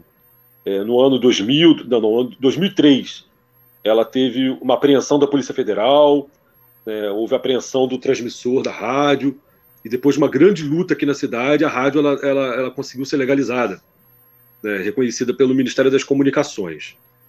Então, é, desde 2006, a rádio, ela. 2006, 2005, a rádio ela ela está legalizada, né? ela, ela, ela é reconhecida, ela faz parte desse movimento nacional de rádios comunitárias, que vocês conhecem muito bem, um movimento é, é uma tarefa muito complicada, né, disputar ponto de vista do poderio econômico com as rádios comerciais. A gente sabe do, inclusive as rádios é, comerciais aqui de Friburgo têm patrocínio, inclusive do governo federal. Toda hora o governo federal coloca anúncios nas rádios, aqui da cidade, injetando dinheiro. É, a gente sabe por que, que eles fazem isso, né? Para mantê-las é, sempre sob o controle da, da burguesia. E a Rádio Comunidade Friburgo ela se mantém através do esforço é, dos seus colaboradores, né, dos, dos apoiadores culturais, dos programas independentes. Então essa é a tarefa nossa, árdua aí. E aí já fica o convite para a gente poder estar tá sentando, né, as duas, as duas entidades aqui, a Rádio Comunidade Friburgo, né, a Rádio Censura Livre, para a gente poder é, pensar em alternativas comuns, é, pensar talvez em compartilhamento de. Ah, abriu, abriu o áudio, abriu o áudio. Pessoal, bom dia! Agradecer a você e a sua participação e um bom ato logo mais. Muito obrigado, gente. Obrigado aí pela, pela oportunidade. Um grande abraço, um bom ato para todos. Todos. Tchau, tchau. Então, bom você que está acompanhando aí, um grande abraço. Valeu, um abraço até uma próxima. Tchau, tchau. Até a próxima. Bom, em Nova Friburgo, concentração na Praça Demerval Barbosa, às duas da tarde. Direi, está ouvindo a gente? Eu queria falar aqui sobre a importância do dia 19 de junho.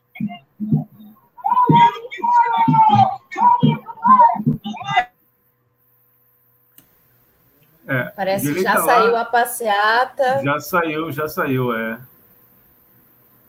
Aí a movimentação, imagens trazidas pelo Dirley Santos, que é da nossa equipe. É...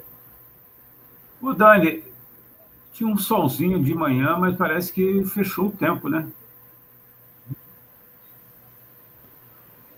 Fechou o tempo para o governo Bolsonaro e para os patrões. Isso, isso aí, isso aí. Porque as mobilizações seguem fortes pelas imagens É. aí que ele está trazendo e os outros companheiros aí têm enviado, que a gente vai mostrando aí ao longo da nossa cobertura. É, daqui a pouquinho vamos trazer a imagem também que a professora Deise Oliveira enviou para a nossa produção. A gente daqui a pouquinho vai disponibilizar. Tem um recadinho aqui do nosso amigo Almir. Ah, é um vídeo de Belém mandado pela Welita. Pode, pode divulgar.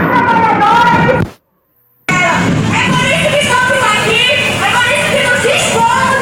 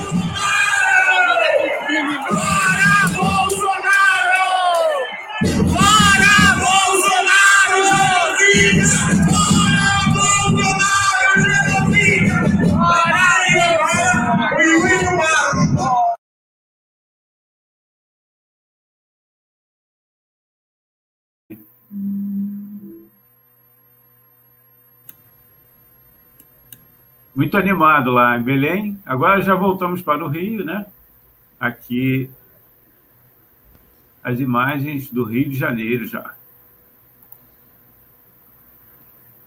Não sei se o nosso amigo. Ah, tá, não. Está na escuta, Dirley.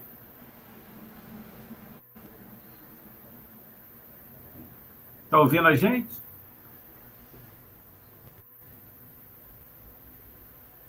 Dirley está próximo a um carro de som ali. É, deve, é. deve estar tendo bastante dificuldade para nos ouvir. É, a imagem deu uma congelada. Mas aparentemente bastante animada aí a manifestação Tem, do Rio temos de mais Janeiro. imagens aí. Aí imagens que a gente está verificando. Me parece, Parece Brasília. Brasília, é Brasília. Parece aqui o- Brasília. O Almir. Ó, imagens lá de Brasília. É ser- manifestação aí é, dos indígenas, né? O acampamento aí que o Zanata falou mais agora há pouco. É, movimento indígena aí se enfrentando com. Deve ter dado uma saudade aí no nosso amigo Almir. Movimento indígena aí se enfrentando com é, a burguesia do agronegócio e que o governo Bolsonaro aí, é, serve fielmente, que não faz a demarcação das terras né, da- das comunidades indígenas e segue com a política de genocídio.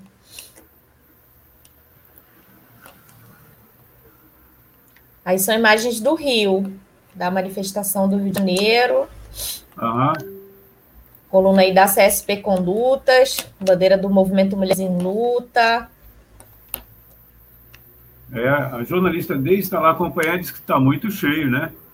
Muito cheio lá, ah, já na passeata, né? Saindo do Monumento ao Zumbi do Palmares e seguindo, me parece que em direção a Candelária. Normalmente é esse o trajeto, no dia 29 foi isso mesmo. É...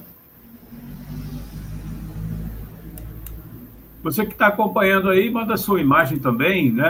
Aí da sua cidade. São mais de 296 imagens, ou 296 cidades, né? Brasil afora, nesse dia 19 de julho, atos contra, fora, pelo Fora Bolsonaro.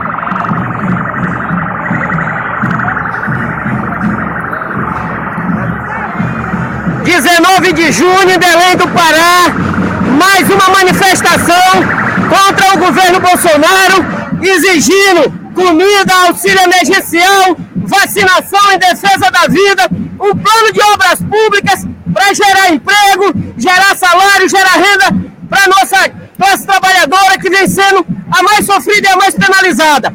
Mas nós também queremos discutir qual é a saída para o país. Não adianta tirar Bolsonaro e colocar no lugar uma, um governo que vai gerenciar o capitalismo. É necessário destruir o capitalismo e construir um governo socialista organizado pelos trabalhadores. Por isso o PSTU faz um chamado a todos os trabalhadores a vir construir uma greve geral sanitária nesse país, colocar Bolsonaro para fora e construir uma alternativa socialista, uma alternativa da classe trabalhadora que possa organizar nossas lutas e que possa governar para a nossa classe, contra os banqueiros, contra os empresários, contra o latifundieiro que matam a classe trabalhadora, os indígenas, os quilombolas e também os LGBTIs. Defesa da população negra, é necessário botar Bolsonaro e Mourão para fora e construir uma alternativa socialista dos trabalhadores. Ouvimos aí o Kleber, lá do PSTU, de, de Belém, não é isso? Agradecendo aqui o apoio do Alexandro, né, que identificou. Você que está acompanhando através do podcast e na, na nossa, na, nossas, na nossa rádio, no site, nos aplicativos, né, a gente teve um trecho aí importante da fala é, do Kleber, lá de Belém, é, do Pará, trazidas, a imagem trazidas pela Wellington Macedo, da nossa equipe, né? Muito legal. Muito importante aí a, as imagens é, direto de Belém do Pará que o Elita trouxe, da manifestação, e a fala do Kleber, que é um operário da construção civil de Belém, constrói a ASP com lutas.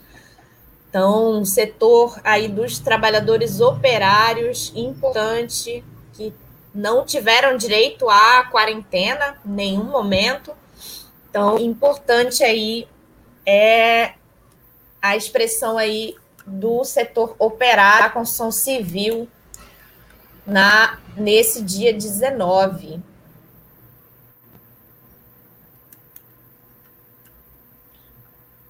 Aí estão passando aí, está colocando, Tony e Almir estão colocando na tela os comentários aí, a participação da nossa audiência aí, Beverly, Renata Cristina, manifestando aí o Fora Bolsonaro, uma participação importante aí de quem está acompanhando essa cobertura, sendo parte da construção de, da nossa cobertura. Tão importante aí ter é, iniciativas como essa que colocam as lutas dos trabalhadores sob o ponto de vista de quem constrói essas lutas enquanto a gente não tem um processo forte de democratização dos meios de comunicação, que foi uma das promessas dos governos do PT, cumprir essa reivindicação aí dos trabalhadores de tirar o monopólio das grandes empresas das telecomunicações. Então, essa é uma tarefa que ficou para a classe trabalhadora organizada em luta, derrubar esse setor da burguesia que controla a veiculação aí das informações. Então, muito importante iniciativas coletivas como essa da Web Rádio Censura Livre, fazendo a cobertura desses, desse Dia Nacional e Internacional de Protestos aí Mais imagens da manifestação do Rio de Janeiro. Mais uma faixa aí feita pelo artista plástico Gustavo Chidião, aí a faixa do coletivo Rebeldia. Capitalismo, o barbá... Capitalismo é barbárie. Organize sua rebeldia. Rebeldia, Juventude da Revolução Socialista. Então, aí as imagens mostrando aí a faixa do coletivo Rebeldia, presente aí a juventude, presente, juventude socialista, presente nesse Dia Nacional.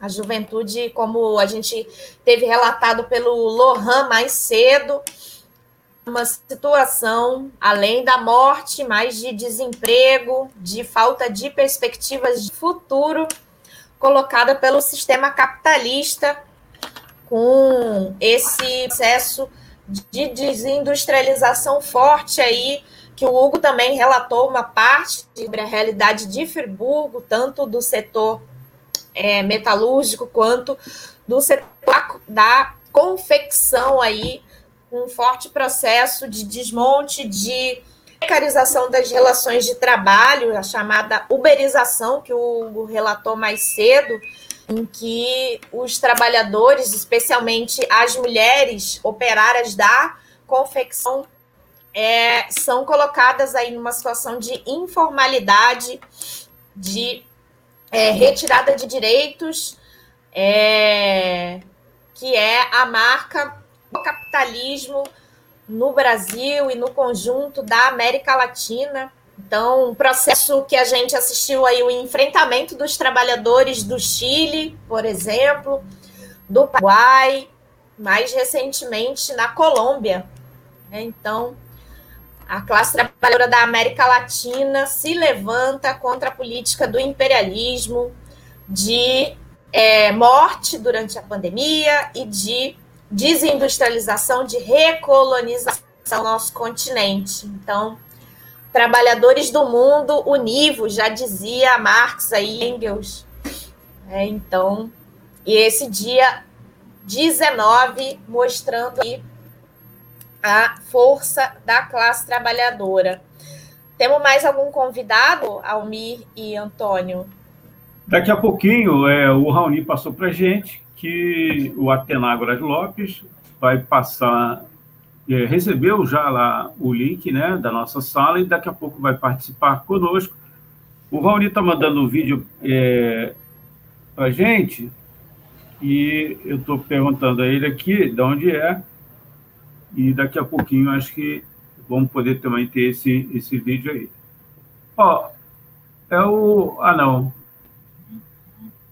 A gente tem na, na agulha aqui é o material do Paulo Barella, mas vamos aguardar um pouquinho. Ó, tem outras participações aqui, ó. Bom, vamos, vamos do Paulo, então.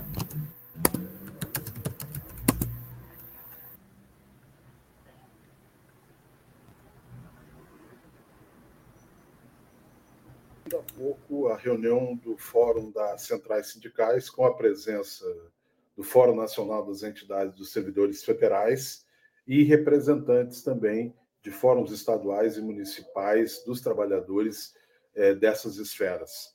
A ideia da reunião é organizar a luta contra a reforma administrativa, que já teve seu primeiro capítulo é, encerrado no Congresso Nacional, quando foi votada favoravelmente na Comissão de Constituição e Justiça. É um ataque brutal contra os interesses da classe trabalhadora, porque reduz ainda mais os investimentos em saúde, educação, é, transporte, moradia, infraestrutura, enfim, todos aqueles serviços que são extremamente necessários à população mais pobre que depende do Estado para servi-los.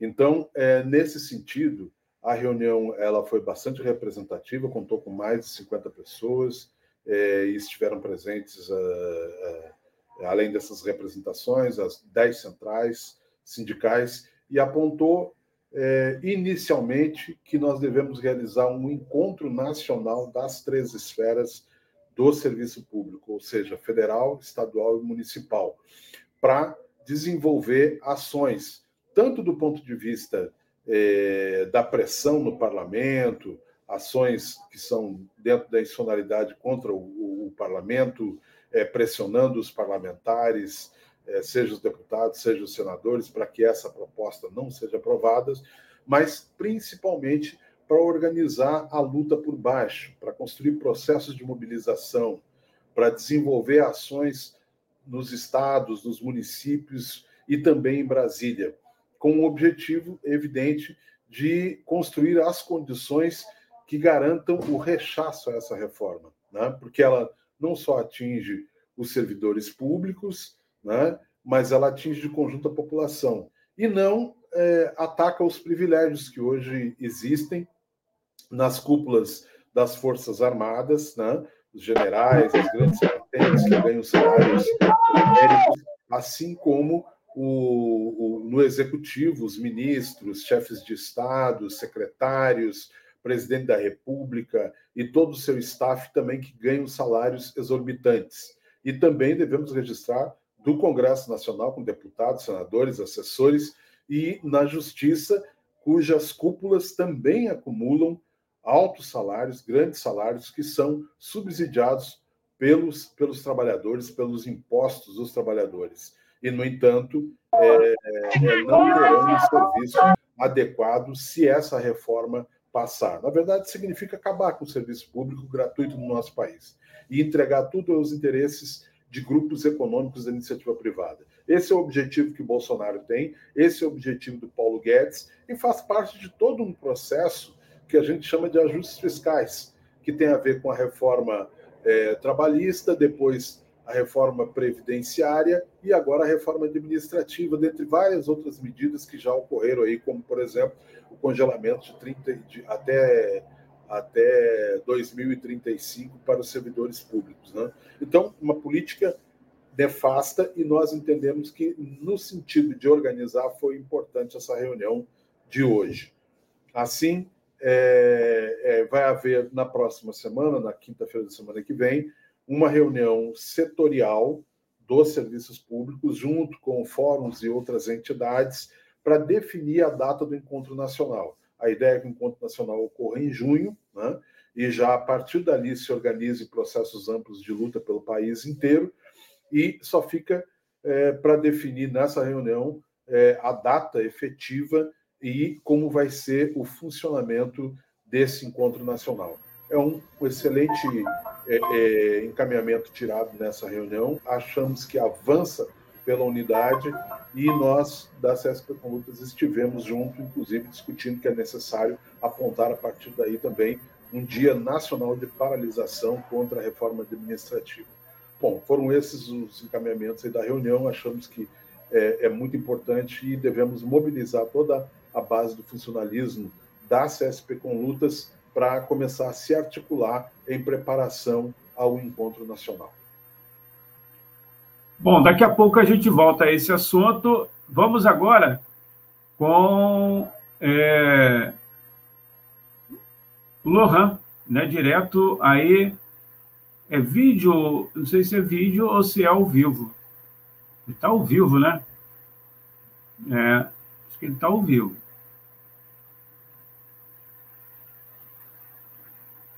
Está fechado lá o áudio dele. Está fechado o áudio dele. Não sei se ele está ao vivo ou não. É, concentração aqui. A gente vai pedir ajuda aí do, do Almir. Ah, são imagens, imagens. Não, não dá para fazer é, é, aquela imagem fechadinha, né? Que aquele outro, o outro lado sempre faz, né, Dani? A imagem fechadinha dá, dá a impressão que tem muita gente, o jornalismo faz muito isso. Aí são imagens do drone, aí é, tá muito bom, muito bom. Imagens do drone trazidas aí, é, que a gente recebeu é, da produção Rio de Janeiro, muita gente aí ocupando é, uma pista, mais, mais de uma pista, né? Que tem a do canto aqui direito, do, do meu, meu canto direito também, está tá interditado, só tem uma passagem que é a pista, é, se não me fala a memória, né? Está falhando, sentido Candelária, a pista aberta para os carros, a pista central, né? Está aí tomada pela manifestação. É um vídeo da, do Sintuf. Parabéns aí ao Sintuf pelo trabalho. Temos gente ao vivo aí, ó. Temos gente ao vivo aí, ó. Ao vivo aí da concentração. Brasil voltou a responder nas ruas. Oi, pessoal, bom dia. Me chamo Leno, militante do PSTU. Estamos aqui ao vivo, nas ruas, no centro do Rio, na concentração. Um ato importante contra esse governo genocida, um governo que empurra a gente para a rua, um governo que é mais perigoso que o próprio vírus. Então é preciso que a gente derrote o Bolsonaro nas ruas e não esperar 2022, que até lá pode ser que não estejamos vivos. Então é preciso derrotar o Bolsonaro e Mourão já, para agora. Vamos fazer essa foto bonita para mostrar para esses canalhas criminosos que nós sabemos respeitar o outro, sabemos respeitar. As imagens aí trazidas pelo Leno, direto ali da presidente Vargas. Agora de Brasília, bastante gente na esplanada dos ministérios, bem expressivo aí, difícil encher esse gramado, né? Então, o Brasil traz um, um ato fortíssimo aí, bastante significativo neste dia 19. Gramado da, da esplanada dos, dos ministérios que já foi palco aí de grandes mobilizações, como Ocupa Brasília. A gente também tem ainda as imagens é, do Rio de Janeiro, ao vivo aí, trazidas pelo Lennon, direto da presidente Vargas, que está presente aí, é, Lennon, que é também da juventude do, do Rebeldia aí.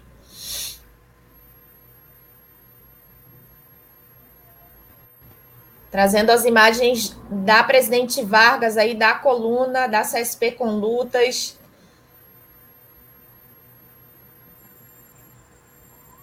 Muito legal, muito legal. Muita gente participando também aqui. Eno, se puder abrir um pouquinho o áudio aí, que ele, eu vi que ele está próximo da, da batucada e da agitação. Não sei se ele está nos ouvindo.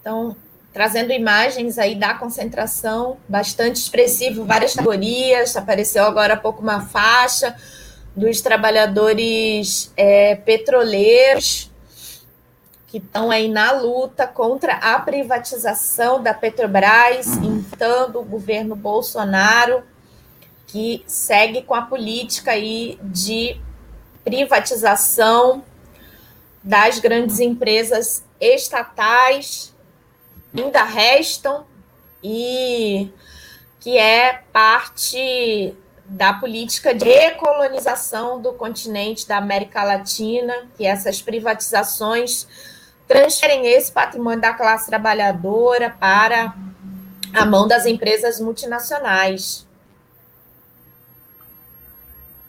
Eu podia deixar, Almir, é, essas imagens aí também, do lado aí, e você vai disponibilizar para a gente, se possível. Opa, fechou a imagem lá. As imagens do. São fotos do drone da presidente Vargas. Presidente Vargas aí, dando aquele zoom legal. Imagens de drone não dá para fazer é, como eu disse há pouco, né, manipular as imagens. O drone mostra o que está tá vendo lá de cima, não tem como manipular. Aí já são é, o vídeo, né? Passeando pela manifestação, muitas bandeiras, né? Muito legal. Você que está acompanhando aí pela web rádio Censura Livre, né? E pode dar uma olhada. Opa, temos, temos o som do Rio, né? E as imagens também aqui na web rádio Censura Livre, né? Agradecer aqui o nosso amigo Almir César Filho, que está é, no controle dessas imagens aí, mandando para a gente as imagens do drone do Sintuf, na Avenida Presidente Vargas. Né? Muitas faixas, bandeiras, balões, né? E muita gente participando. Você que está acompanhando aí, curta a nossa transmissão, manda, é, compartilhe, mande para os seus grupos de WhatsApp. É muito importante. A Simone Reis está aqui com a gente, a professora Deise Oliveira, outras pessoas.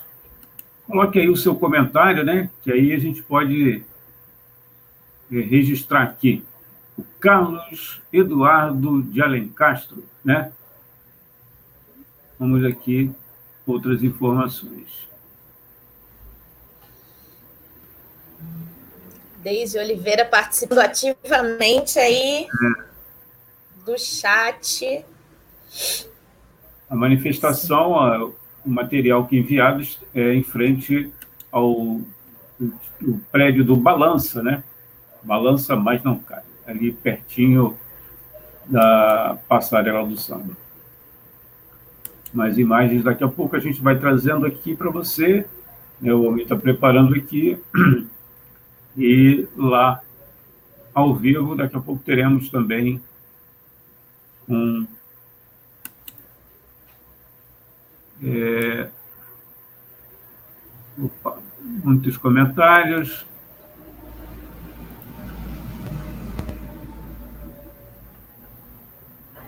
A Deise, Deise Oliveira também está confirmando aqui que a gente já a, citou. A charadela jornalista Deise Alvarenga está muito cheio. Está recebendo material lá, Deise Oliveira, está mandando para gente. Aí são imagens. Um vídeo agora.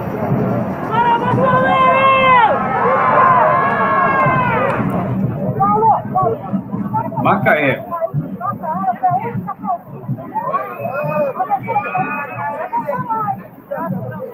Macaé, no Rio de Janeiro.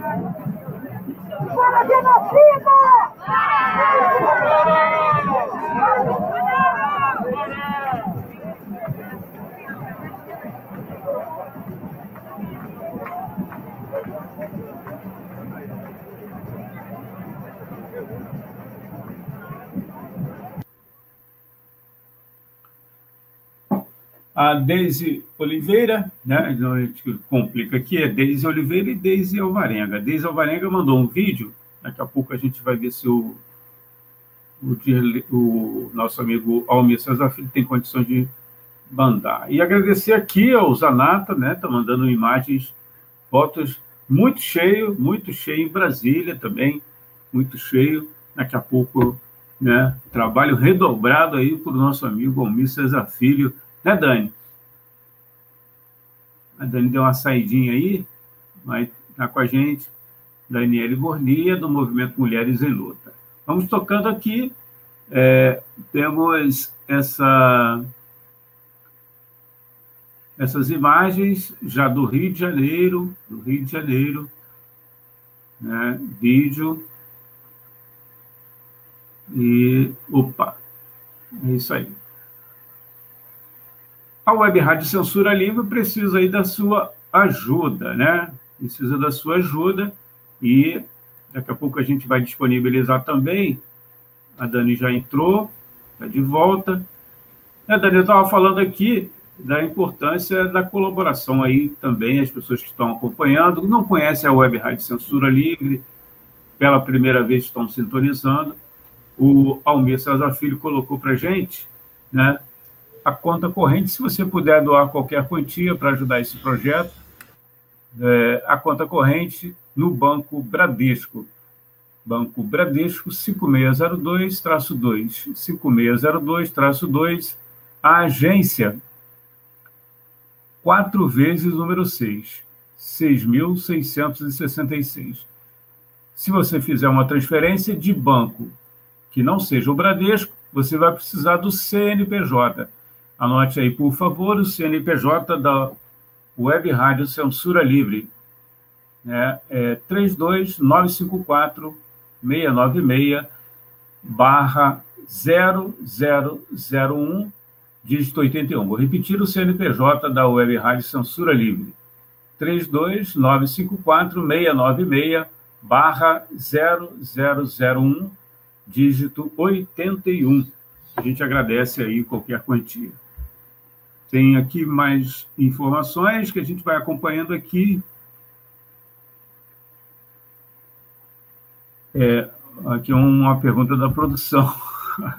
Ainda não, a gente está esperando aqui definir algumas coisas. Bom, seguimos aqui a cobertura ao vivo, né? Essa cobertura é ao vivo, não, né? Essa cobertura não é ao vivo. É sim, do, do Rio é de Janeiro ao ao vivo. É ao vivo, é ao vivo. Isso aí. Leão de volta. Ah, direto do carro de som. É. Quem é que está aí no carro de som? É o Lennon. É o Lennon. Isso, estamos aqui no carro de som. Daqui dá para ver melhor o ato. Isso. Aqui tá, eu não sei como é que tá o som para vocês, mas aqui tá muito barulho. Tá ótimo. Tá ótimo. Aqui a gente, tá- o ato tá bem grande. A gente está um pouco mais atrás do ato, mas ele segue a Presidente Vargas, quase passa a Central do Brasil, vai até lá o Detran. É um ato bem grande. É, olhando assim, tá maior que o 29.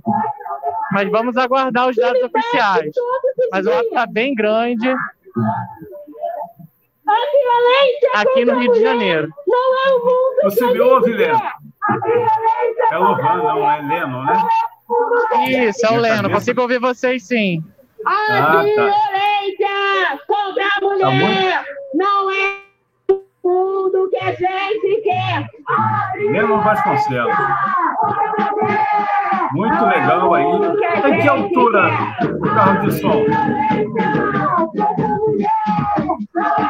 Olha, eu não sou muito bom para dizer isso não, mas ó, devo estar, sei lá, uns, uns 5 metros. Fui assassinada em março de Mas ó, essa pergunta é pergunta de prova, hein? Desde então, muitas Já falam passou, já passou da, sendo eleitas. do balança, né? Já passou do balança, do, do prédio do balança, com certeza, já passou. Tá na altura do terreirão. Os times de futebol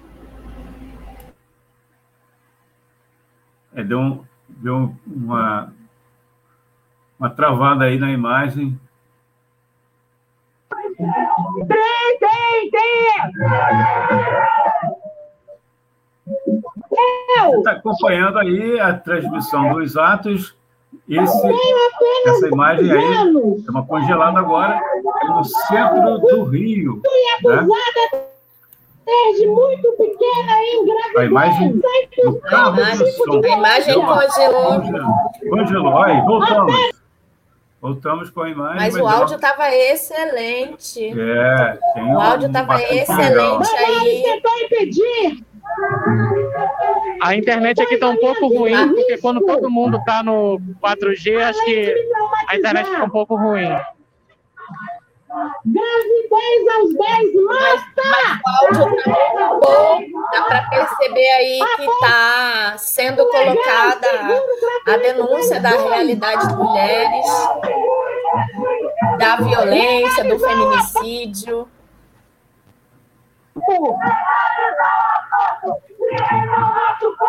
Legalizar o aborto! Direito ao nosso corpo! Legalizar o aborto! direito ao nosso corpo. Exatamente. Estava trabalhando durante o dia. Trabalhando durante o dia. Quando meu ex-companheiro As mulheres aqui do ato fazendo denúncia. chamou para conversar.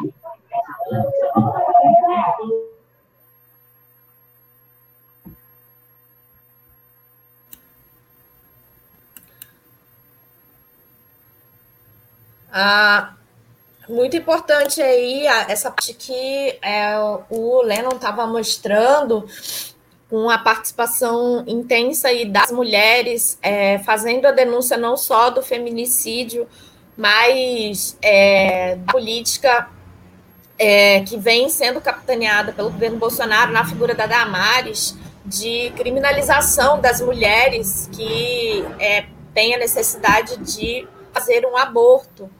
Então, é uma combinação aí da política do governo Bolsonaro de não garantir a, a, as condições para que as mulheres abortem, mesmo os casos que são previstos pela lei hoje. A gente viu aí o exemplo de todo o processo de perseguição que a jovem é, do Espírito Santo é, passou para conseguir, que foi estuprada para poder fazer um aborto mas também é, o processo de perseguição, criminalização das mulheres, principalmente as mulheres trabalhadoras, porque as ricas abortam, pagam para isso, é, e para as mulheres trabalhadoras, o que sobra aí diante da não legalização é, do aborto é correr risco e efetivamente morrer por abortos inseguros. Então, a legalização e a descriminalização do aborto é fundamental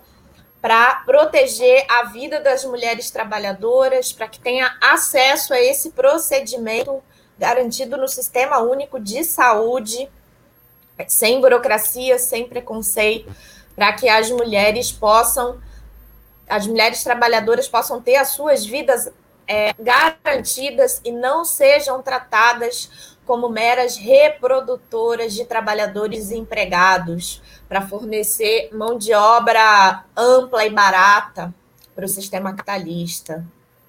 Ô, Dani. Então, importante desculpa, aí.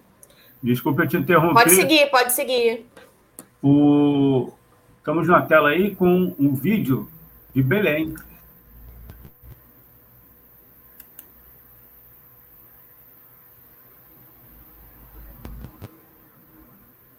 Opa, muito importante.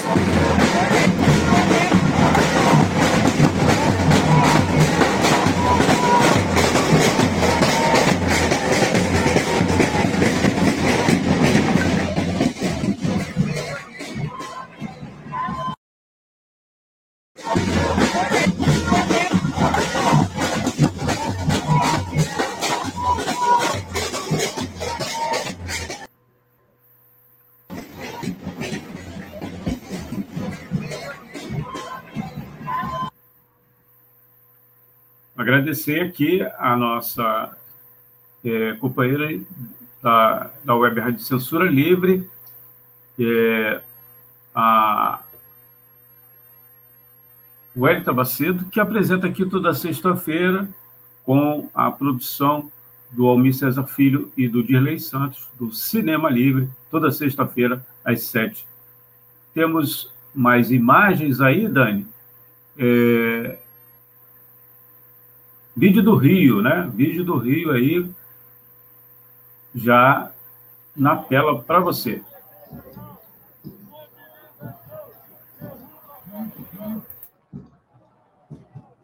Derruba derruba.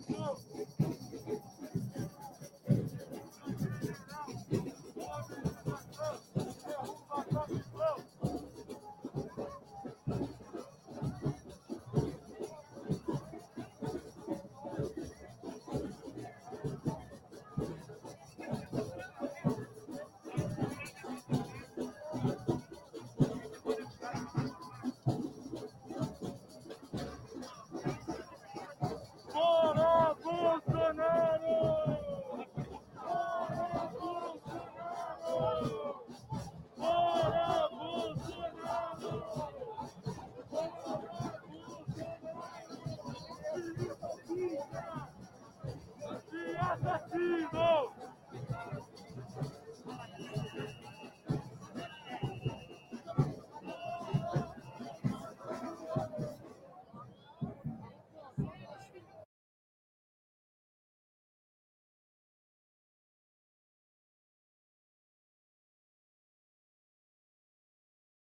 Opa, tivemos aí o vídeo, né, trazido pelo Almir, lá do Rio de Janeiro, né? Você está acompanhando aí a nossa transmissão na Web Rádio Censura Livre. Temos mais imagens ou vídeos. É vídeo, esse é vídeo lá do Rio de Janeiro. Vamos ouvir e assistir, né?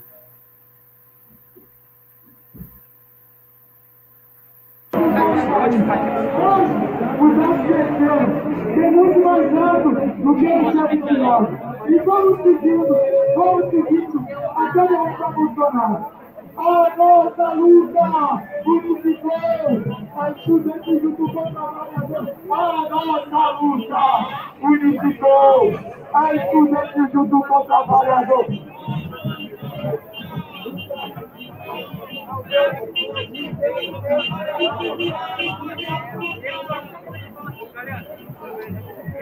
Rio de Janeiro, um vídeo enviado pela Casey Alvarenga, né?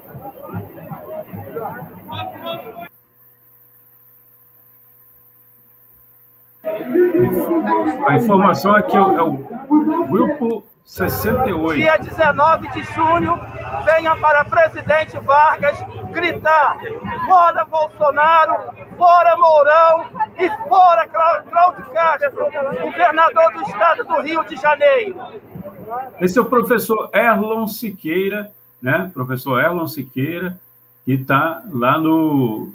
Estava na concentração lá e a Deise trouxe a fala dele aí, Deise Alvarenga trouxe a fala dele aí. Fora Bolsonaro, fora Mourão e fora Cláudio Castro, governador do estado do Rio de Janeiro. Participação aí do Ô. Erlon, que Ô, é, Dani. foi... Oi? Esse é um, é um outro capítulo, né? Esse é o, é o- é o aprendiz de genocida, né? Tem o, o- É. o, o Mor e o, o, o outro é, é o, o, o governador. Como se não bastasse um, né? Nós temos dois. Aqui no Rio tem o, o nacional e tem o estadual. E em São Gonçalo tem o municipal, Isso, que isso. é o Capitão Nelson, né? E em Niterói é o seu. Grael, também, que está promovendo a política de reabertura das escolas. Ambos, tanto o Capitão Nelson em São Gonçalo, quanto o Axel Grael em Niterói, né? Que está promovendo a política de reabertura das escolas, além de reforma da Previdência, reforma administrativa. O, o Erlon é, foi parte aí da delegação de São Gonçalo, que saiu um ônibus que partiu de São Gonçalo em direção à manifestação, à concentração lá no busto do zumbi. Então, São Gonçalo também presente nesse dia 19 lá na manifestação presencial. A gente está aguardando aqui o contato do Aterágoras, né? O- ele não visualizou aqui e chegou a, a solicitar o link, a gente enviou para ele o link, né? Mas, por algum motivo, o Atenágoras não pôde. Temos mais imagens aí, agora fotos, né? Da concentração, da, já da, da passeata. É, não foi informado aqui, mas deve ser do centro do Rio, né, Dani?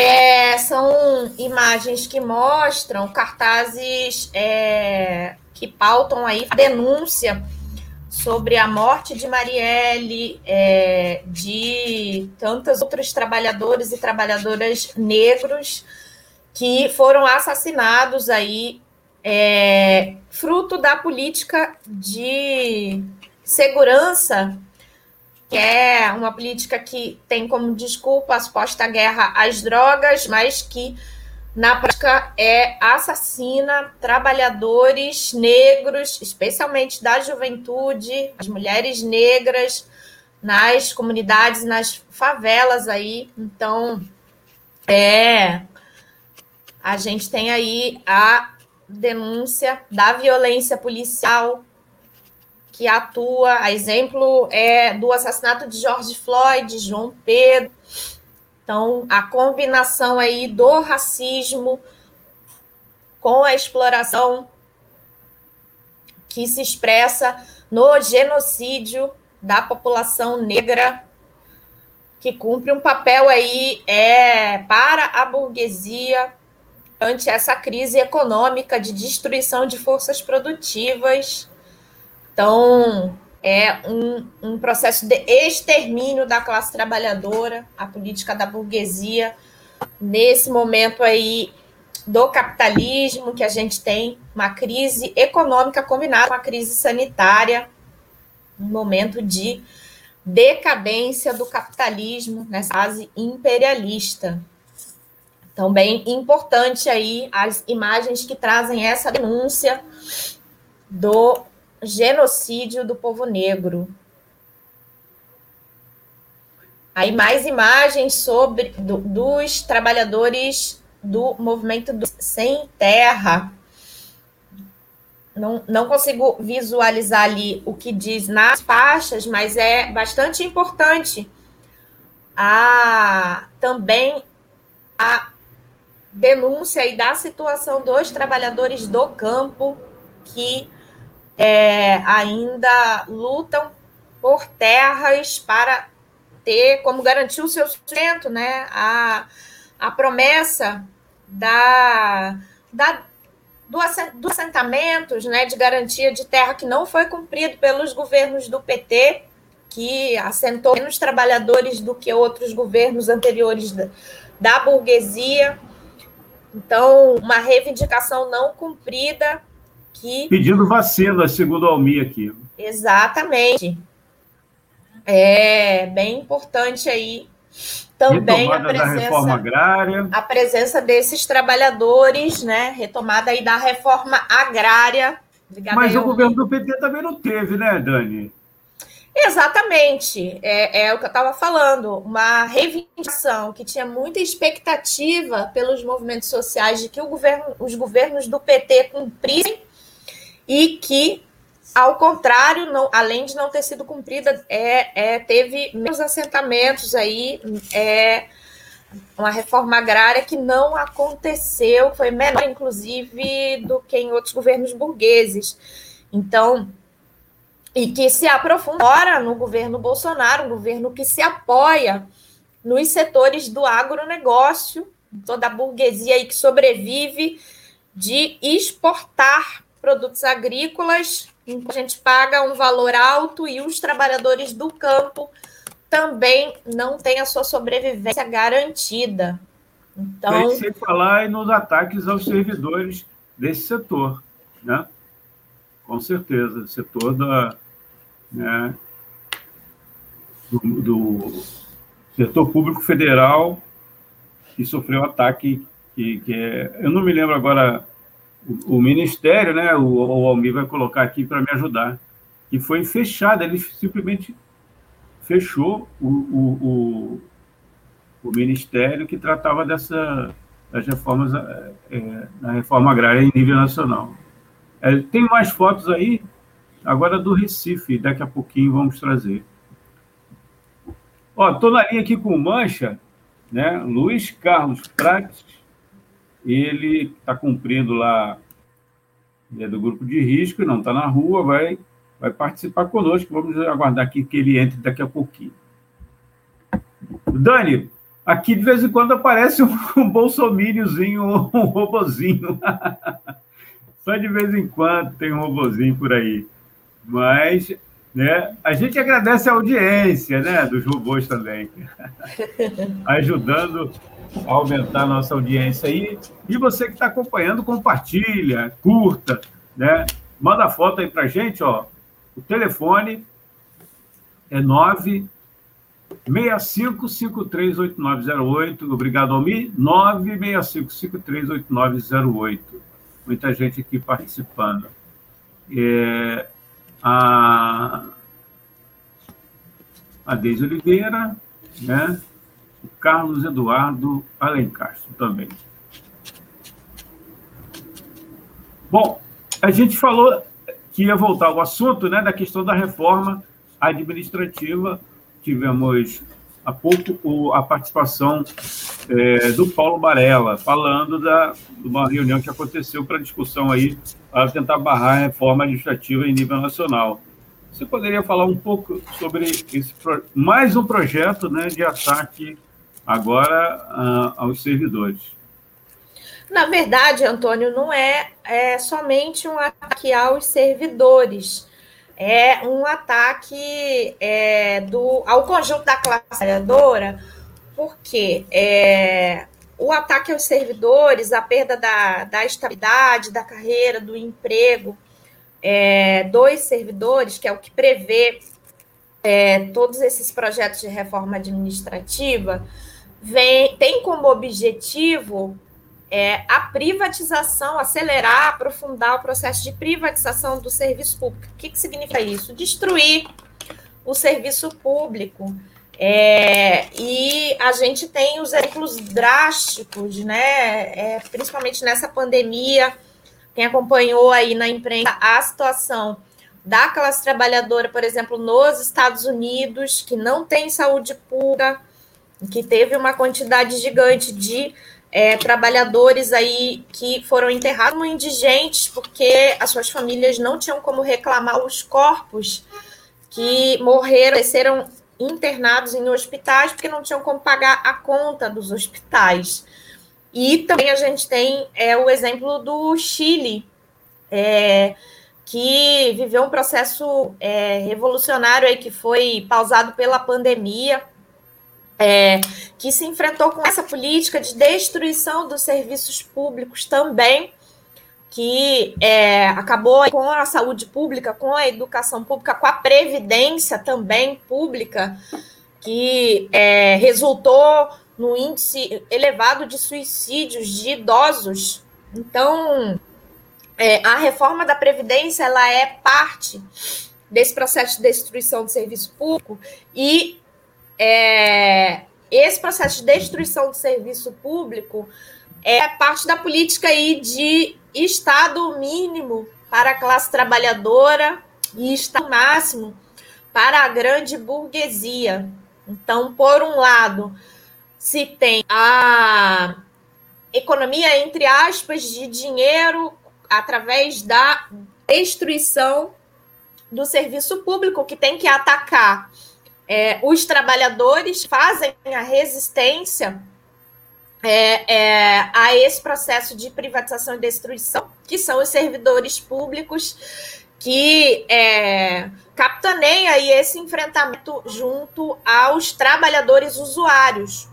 Então, na educação, a gente tem é, amplo processo de luta, com greves praticamente todos os anos, é, que tem enfrentado. Então, a reforma administrativa ela tem o objetivo de minar esse processo de resistência por parte dos trabalhadores, dos servidores, é, e assim é, é, vai abrir as portas para a corrupção, por exemplo, porque você acabando com a estabilidade dos servidores públicos, ou seja, com direito ao pleno emprego, é, se se abre as portas para corrupção, para a demissão desses trabalhadores que fazem as denúncias das péssimas condições que têm as escolas, as unidades de saúde, que são fruto da política de privatização.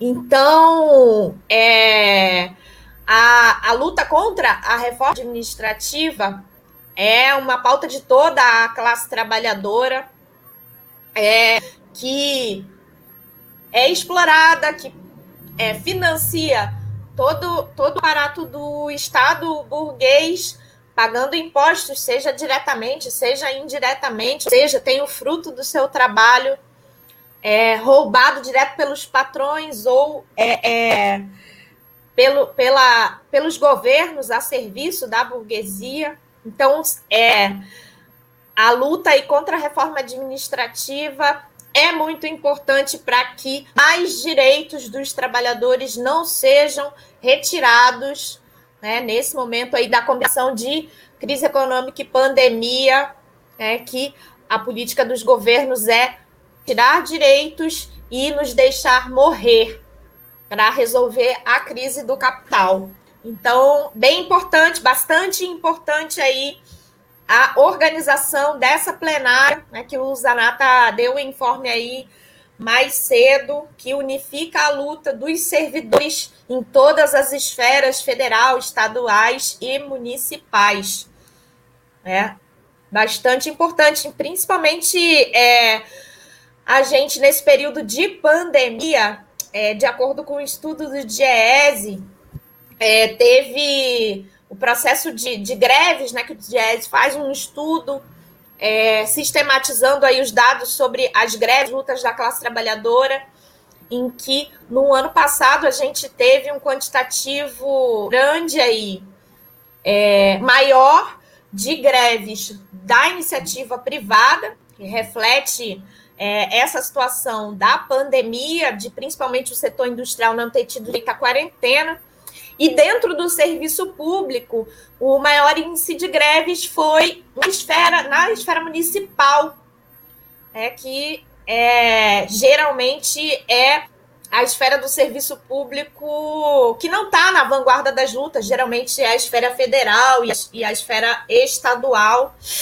que tem sido a vanguarda das lutas. Então, nesse momento de pandemia, a, a, os servidores municipais têm estado aí na guarda das lutas. Então, ter um espaço de unificação dessas, dessas lutas é bastante importante para juntar toda a experiência e tradição de quem tem estado na vanguarda das lutas há mais tempo com a explosividade dos setores que neste momento tem cumprido um papel de vanguarda.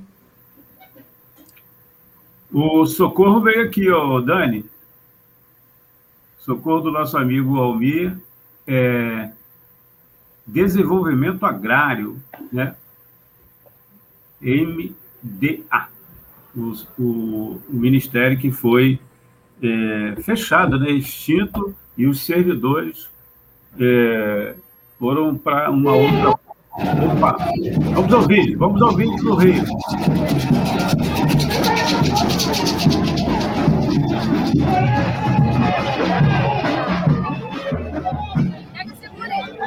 Dentro da passeata, Dani. Tem dinheiro pra vir, isso é mais vacina, não tem não. É ou não é?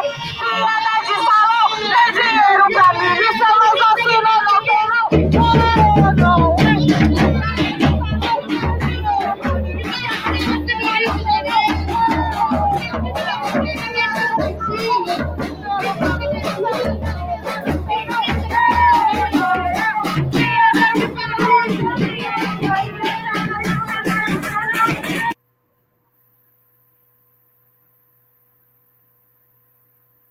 Esse foi o vídeo aí, é, acho que foi o, o nosso amigo Heitor Fernandes, né, que é da nossa equipe aqui. Bom, vamos falar um pouquinho da rádio. É, lembrando aqui, o nosso amigo pediu para a gente falar da rádio, né, o Almir. Você que está acompanhando aí através da transmissão, é, nós somos uma web rádio que visa a dar voz à classe trabalhadora. Temos uma grade que você pode conhecer, tem programas é, sobre economia, apresentar o programa de economia, que é apresentado pelo Almir César Filho, toda quinta às oito da noite, o Economia é Fácil, programas de jornalismo, participação é, de pessoa, é, da é, Cinema Livre, o programa da Wellington Macedo, que faz direto de Belém do Pará, toda sexta-feira. Então, a grade variada, né? Defesa dos Correios, Heitor Fernandes, é, debate livre com o é, Raoni Lucena, toda segunda-feira, enfim. Mas também tem um espaço para o movimento sindical, as entidades de classe, associação, associações é, de profissionais. Aí a gente vai disponibilizar um contato aí, o telefone, você faz o contato com a gente, conhece um pouquinho, dá uma manda um, um, recadinho que a gente retorna, bate um papo com você. Hoje a gente está operando num, num, ponto alternativo, num estúdio alternativo, mas temos a possibilidade de é, reproduzir o seu o programa da sua entidade. Converse conosco aí, a gente vai disponibilizar daqui a pouco o nosso contato. É o Zap WhatsApp 965538908. 965538908. Tá dando um recado aí? Ô, Dani, o, recebi um recado aqui que a gente não vai. Opa! Ele não está conseguindo entrar. O, o nosso amigo Mancha. Mais imagens aí da passeata do Rio de Janeiro. A gente agora há pouco teve imagens da agitação lá, com, comandada aí pela militante do movimento Mulheres em Luta, Paula Falcão, também a trabalhadora da educação privada, com a participação também forte da juventude presente aí no Rio de Janeiro nesse dia 19. Agora a é, gente tem ima imagens aí na altura Desculpe, da Central do Brasil. Pode seguir, Antônio. Não, agradecer aqui a Karen, né? Fora genocida, colocou, escreveu aqui, e também o Alen Castro. Alen Castro já deve ter né, com vários textos aqui, a gente agradece a participação. Ele que também acompanha né, às quartas-feiras aí a participação do Wendel Setúbal, que deve estar no ato, né, o Wendel Setúbal, que também é da nossa equipe, é, apresenta o quadro Opinião, toda quarta-feira, a partir das nove. Temos mais informações aqui. É... Assim, é, para você apoiar, mesmo que a sua entidade, né? Temos espaço para a sua entidade, entidade aqui, e também, se a entidade quiser fazer uma divulgação, pode também fazer um contato conosco através do WhatsApp, a gente retorna, e temos também, né, as, aceitamos também, né, claro, as contribuições, né, de, de pessoas filiadas a entidades ou não filiados, né, simpatizantes, enfim, né? E daqui a pouco a gente vai disponibilizar aqui para você participar. Temos uma vaquinha, vaquinha virtual permanente e você pode também colaborar é, a partir de cinco reais, cinco reais, né? Você pode ajudar o projeto da Web Rádio Censura Livre, né, a permanecer no ar. Aí estamos, estamos funcionando aqui é, em São Gonçalo, né, mas há a possibilidade de qualquer lugar que você esteja, né, participar conosco aqui, qualquer entidade. Tá certo, Dani? É, o Atenágoras também não está podendo participar, mas ele, ele enviou um contato aqui da Vitória Mello, ela que está no ato lá em Juiz de Fora, Dizem que é a cidade mais carioca de Minas, né? Fica a duas horas aqui do Rio de Janeiro. Ela está no ato lá. Eu fiz o um contato aqui, ver se a Vitória Melo pode participar conosco. Né? Agradecer aqui né, o Atenágoras que passou o contato da Vitória. O Mancha não, não conseguiu entrar, está com algum problema lá de conexão. A gente agradece e também agradece o retorno aí do doutor é, Adriano Espíndola Cavalheiro, ele, né, infelizmente não vai poder participar conosco lá direto de Minas Gerais, aqui dessa cobertura da web, da web Rádio Censura Livre, a voz da classe trabalhadora. Está lutado ele, sim. É, colocou agora há pouco aí na tela o comentário do Carlos Eduardo, que perguntou, é, pediu para a gente explicar o sentido da greve é, geral, sanitária. geral sanitária. Isso, isso. Acho que é uma discussão bem importante. Se não tiver nada na agulha aí para o Almir colocar, acho que seria importante a gente comentar. Pode ser.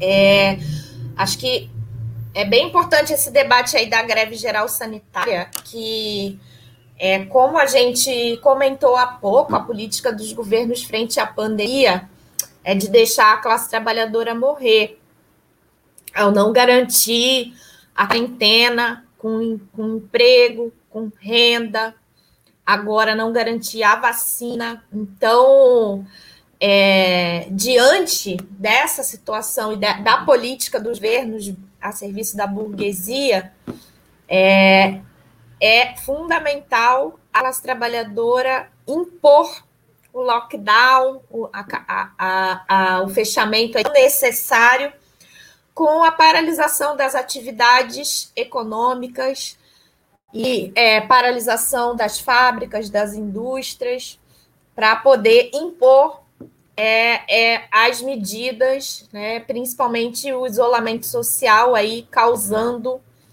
prejuízo econômico aos lucros dos grandes empresários que pressionam muito os governos, né, que, que financiam é, as campanhas desses candidatos à burguesia e que é, pressionam aí. Tem, temos imagens aí da ao vivo. Vitória, Vitória Melo. Eu pediria, Vitória, é, se você está me ouvindo, Vitória? Está fechado o seu áudio. Grande Vic aí de Juiz de Fora. Seu áudio está fechado. Ela não está ouvindo a gente. É, o áudio está fechado, ela não está ouvindo. Vou poder abrir lá o áudio dela. Direto é, de Juiz de Fora. Ah, pelas imagens aí, a, a Vic está no meio, no miolo da manifestação. É, ele não está conseguindo desligar lá, o, a, a, a ligar, né? Assim, no, no, no, calor do ato, às vezes fica difícil. A internet às vezes ela, não ajuda. Ah, ela consegue ouvir.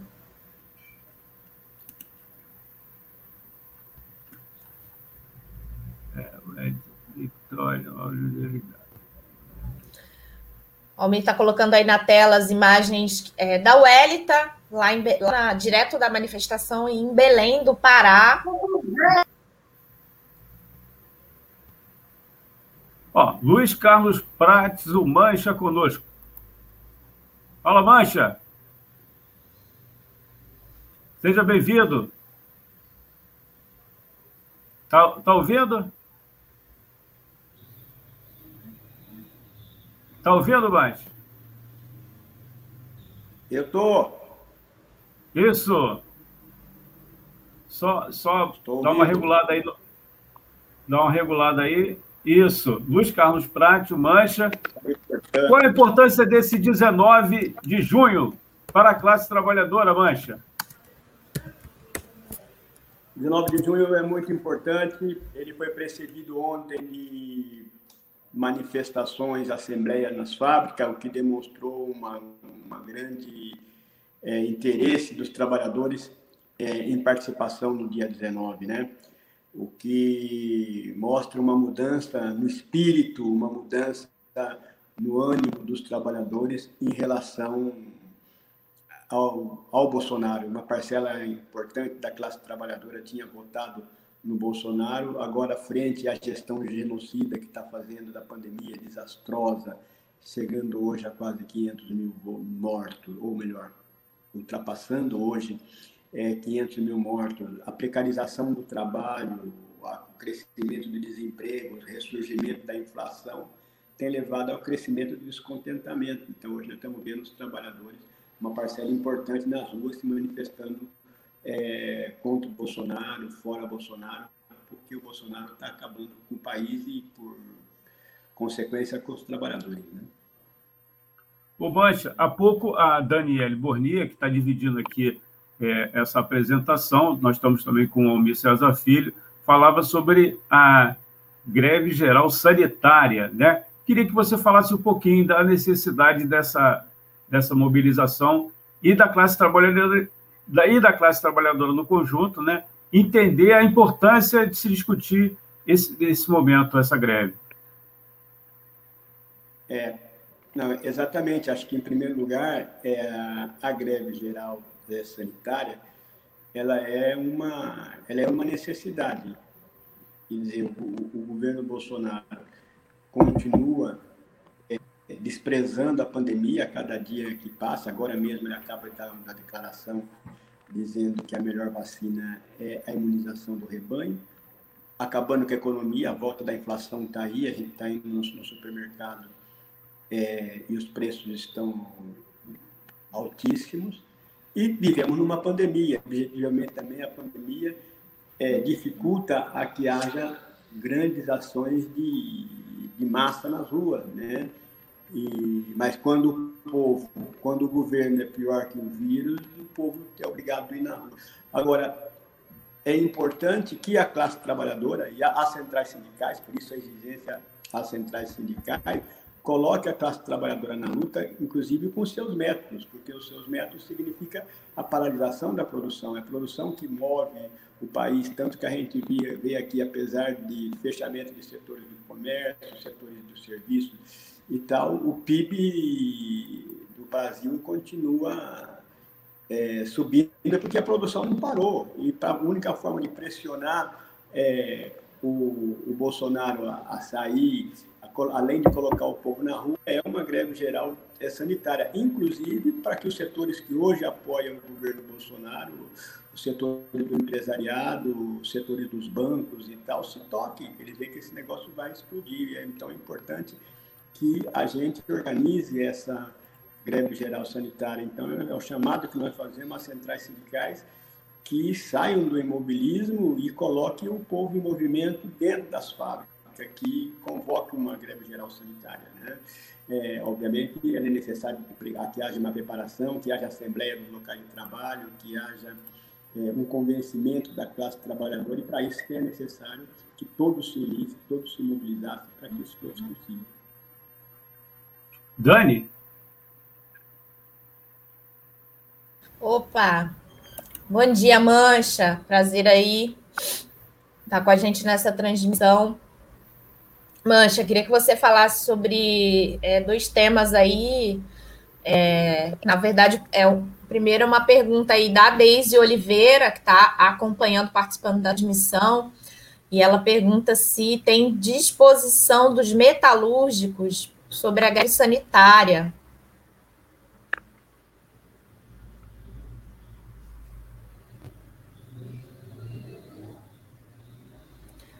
Tá falhando o áudio aí. É, a pergunta é a que está na tela, que a Deise Oliveira é, perguntou aí sobre a disposição dos operários metalúrgicos para a greve sanitária. Então, então como eu tinha dito ontem, por exemplo, foi, foram realizados no país inteiro, mais em particular em alguns setores aqui em São Paulo, em São José dos Campos e tal, assembleia com os trabalhadores para discutir o tema do governo Bolsonaro, né? E a necessidade de uma de uma greve sanitária. Então, o que a gente vê é que se no primeiro momento a classe trabalhadora votou no governo Bolsonaro, é, é, esse momento passou, ou seja, existe já uma desilusão em setores importantes da classe trabalhadora em relação é, ao governo. E o metalúrgico se inclui nessa, nessa categoria. No entanto, ainda existe um setor é, minoritário que, mesmo que envergonhadamente, é, manifesta é, o apoio, apoio não, uma indisposição em relação a lutar contra o governo, seja pela pandemia, seja por medo do desemprego, que está cada vez mais, mais forte. E é por isso que é necessário um intenso trabalho de agitação e propaganda, um intenso trabalho de convencimento da classe é, trabalhadora da necessidade de se mobilizar, porque é uma questão essencial, é a defesa da vida, é a defesa do país, é a defesa das nossas condições de existência, é, inclusive. Né? Então, eu diria que existe um crescente é, recente descontentamento da classe trabalhadora, mas ela não vai fazer. É necessário que as direções se coloquem num, num amplo movimento, uma grande campanha para é, incentivar os trabalhadores a se mobilizarem, a se organizar. Então, isso também, do ponto de vista dos metalúrgicos, é a mesma questão. Ou seja, não basta é, querer, é preciso organizar isso. E isso está nas costas dos, dos, dos sindicatos e, das centrais sindicais, que devem deixar de ter uma postura passiva em relação à, à greve geral e chamar ao processo de organização. Acreditamos que com isso a gente é, é possível é, todos juntos levantar a classe trabalhadora. O Mancha, é, a pergunta aqui do Almir César Filho, da nossa equipe, ele é economista, ele apresentou o programa Economia Fácil toda quinta às oito da noite. A inflação e a caristia. Por outro lado, o mercado financeiro e a bolsa estão em altas. Por isso é que a, burguesia não quer a saída de Bolsonaro, apesar do genocídio e a crise? É a pergunta do Almir César Filho.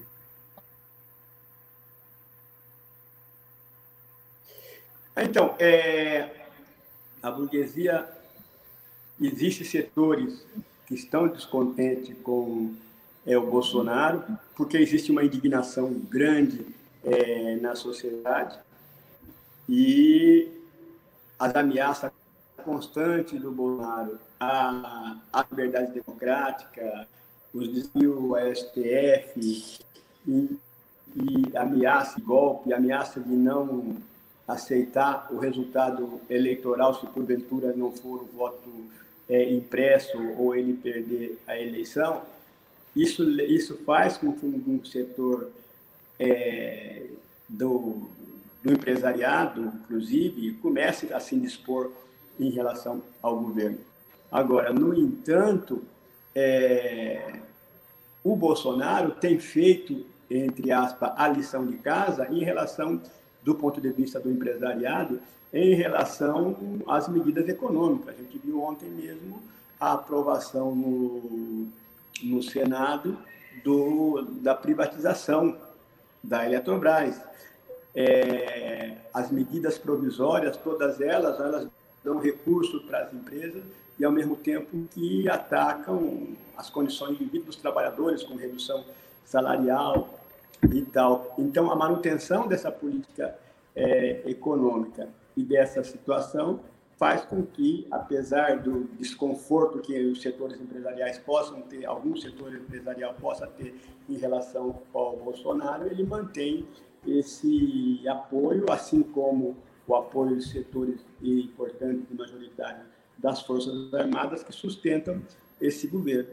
Aí a importância, inclusive retomando o tema, de uma greve geral sanitária, porque só uma greve onde a, a economia seja colocada em xeque, onde a gente se levante pelo congelamento dos preços é, de todos os gêneros de primeira necessidade contra e e tem uma grande mobilização, pode a fazer um movimento que leve a que os empresários tenham que dar o anel para não perder os dedos, ou seja, que abandone é, o governo Bolsonaro, inclusive. Então, por isso que é importante, como eu retomei, essa questão da greve geral é, sanitária. Ô, Mancho, eu, pedir, pedir desculpas a você aqui, né? No início a gente saiu direto perguntando. Eu queria que você falasse é, é, um pouquinho aí desse seu trabalho aí junto à Central, é, a CSP Colutas. É, você me desculpa um pouco porque o, o, o, o áudio está falhando bastante para mim, talvez eu não entenda um pouco a, a as perguntas, né? Você perguntou sobre o trabalho que vem desenvolvendo a CSP com lutas é, nesse dia 19. Assim. É, de uma maneira geral e também então, específico é... no dia 19. Entendi. Então, olha só, na, na conjuntura política do país, o país vive uma crise, uma crise sanitária muito grande, e uma crise é, política uma crise econômica, enfim, é, existe uma necessidade de a gente ampliar o processo de mobilização. Teve o dia 29 e o dia 29 abriu uma nova, uma nova era, uma nova fase no, no, movimento dos trabalhadores, porque as ruas começaram novamente a ser ocupadas pelos trabalhadores, pela juventude, né? E isso abriu para a gente da CSP com lutas uma, uma oportunidade grande, que é o que queremos. Né? Queremos que o povo se mobilize, queremos que os trabalhadores se mobilizem. Então, o trabalho que vem desenvolvendo a CSP com lutas vem sendo nesse sentido. Nós acabamos de reunir a nossa Nação Nacional, que une todas as entidades é, filiadas às centrais, todos os delegados e tal. Foi uma grande reunião com umas é, 500 pessoas que participaram dessa reunião e tirou como o eixo fundamental da atividade nesse momento a participação no dia 19. Então, a CSP Conjunto está no dia 19 participando com força em todas as, as manifestações, todas as manifestações onde haja sindicatos, organizações, militância da CSP Conjunto, nós estaremos lá num processo de unidade de ação com todos aqueles que estão dispostos a fazer isso e nós estamos participando maioria, a totalidade das manifestações que estão ocorrendo nesse momento. Mas, ao mesmo tempo, nós fazemos,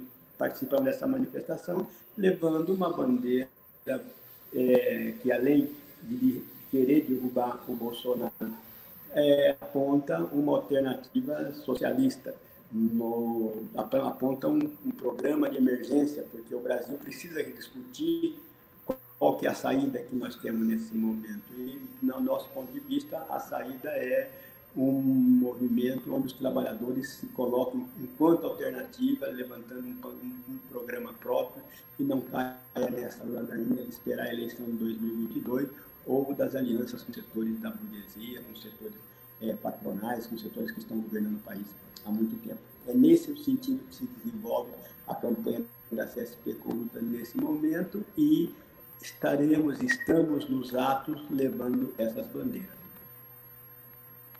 Ô Dani, você pode ler essa pergunta aí para o Mancha, da Márcia?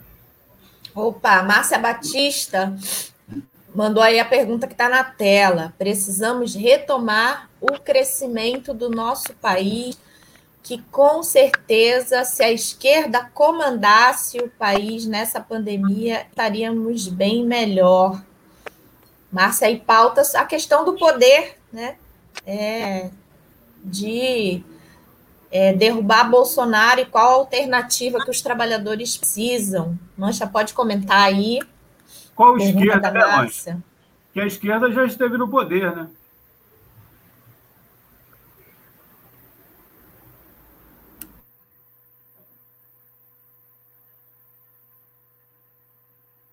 Não, exatamente. Isso, como dissemos, né, Márcia, é uma saída para o país. E a saída para o país é, é que o governo Bolsonaro fazendo, obviamente, destruindo as estradas, privatizando tudo, é, destruindo a vida dos trabalhadores. Agora, tampouco uma saída que não seja uma ruptura com esse sistema, que não seja uma mudança radical na economia, que não seja é, romper com essa dívida pública que está asfixiando a possibilidade de qualquer desenvolvimento é, nacional, que não seja através da industrialização do país, e essa reindustrialização tem que significar é, que é, sejam é, restatizadas todas as empresas que foram é, privatizadas, que seja estatizada sob controle dos trabalhadores as empresas que demitem, que haja uma redução da jornada de trabalho sem redução de salário para poder dividir as horas de trabalho que tem que tem pelas pessoas que estão é, desempregadas e dessa maneira acabando com o trabalho precário, trabalho pelo uberizado, através da legalização desse trabalho e a divisão das horas de trabalho por todos os trabalhadores, é, não é possível uma outra uma saída que interesse ao junto dos trabalhadores, ela é possível se a gente disputa essas ideias é, socialistas com é, no meio dos trabalhadores. E então não basta para nós, porque nós achamos que é possível é uma mudança, uma saída para o país,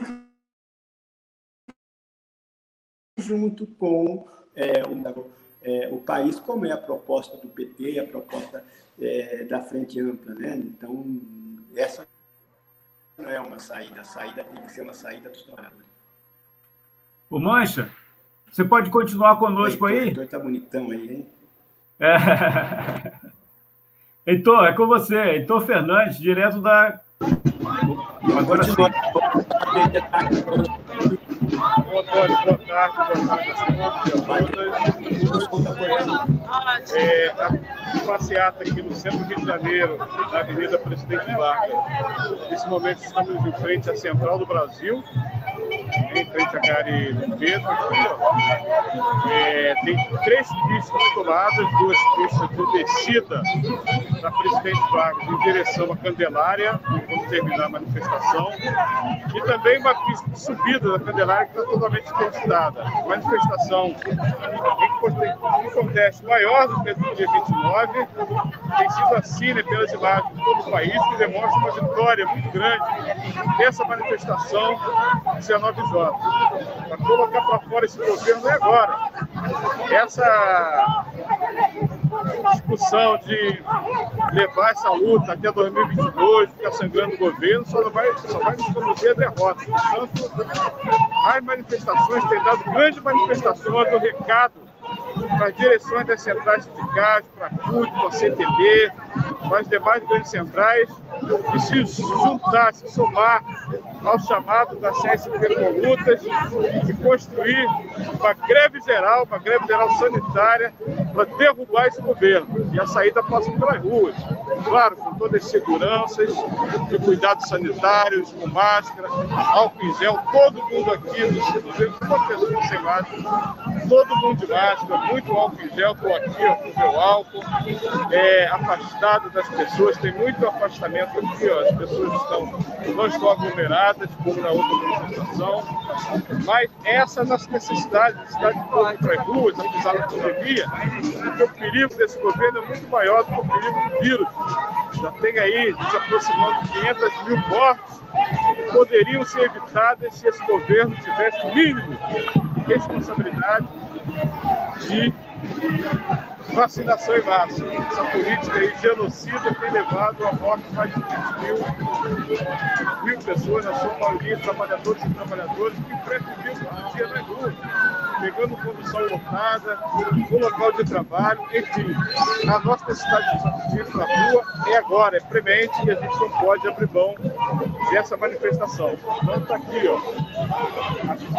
A presidente Vargas lotada, lotado três polícias na Candelária, vamos encerrar o ato e fazer inspeção. Debaixo Coelho, Coelho Lanche, Daniel Sofia, muito boa essa transmissão pelo Web Rádio Cultura Livre, para procurar o bloqueio da mídia tradicional. Heitor, muito obrigado aí. Estamos aqui, à disposição. Valeu. O Mancha.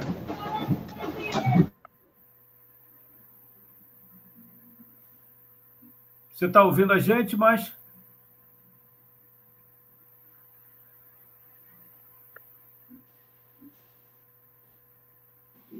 Há um delayzinho lá.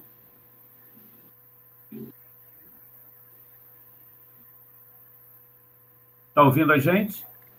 Mancha?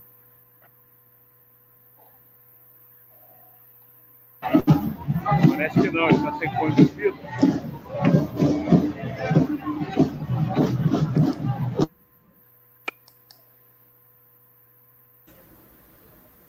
Tentar mais uma vez aqui para ver se o Mancha consegue é, nos ouvir aqui na Web Rádio Censura Livre. Estamos com a cobertura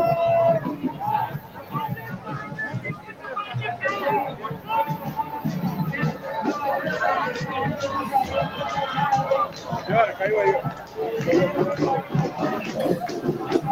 É, Heitor, enquanto o Mancha, é, a gente tenta aí contato para ele é, fazer a despedida, falar mais um pouco. Queria que você falasse sobre a presença dos trabalhadores dos Correios no dia 19. Então, hoje a gente tem um volume pequeno, porque a empresa sistematicamente tem convocado os trabalhadores na semana, sábado, domingo, feriado, uma jornada de trabalho absurda, uma anarquia que a empresa está fazendo, que impossibilita a presença massiva dos trabalhadores nessa manifestação. Mas tem sido assim no Brasil inteiro e o sindicato organizada forma a procedura nas manifestações. Já cruzei aqui com outro, com outro trabalhador, organizado pela direção do sindicato. E a gente está também somando essa luta contra as privatizações, que são um dos eixos de luta desse dia, 19 horas, para além da vacinação para todos, aumento do auxílio emergencial, pelo fora Bolsonaro. Então, a luta também contra a reforma administrativa e contra as privatizações, que foi o caso da Eletrobras no dia de ontem, lá no Senado, os trabalhadores também da Petrobras é, também estão na luta contra a privatização, se soma os trabalhadores dos Correios na luta contra a privatização dos Correios.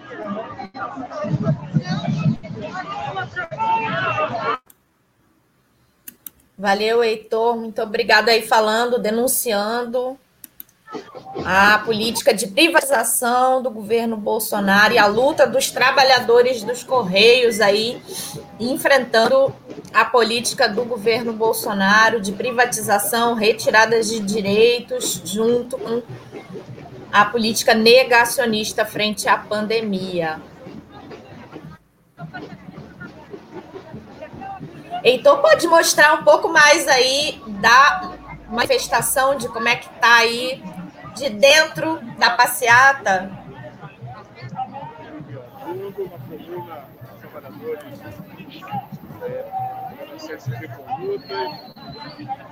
Também do PSTU, uma grande massa e a Fuga, falei com o Barbari,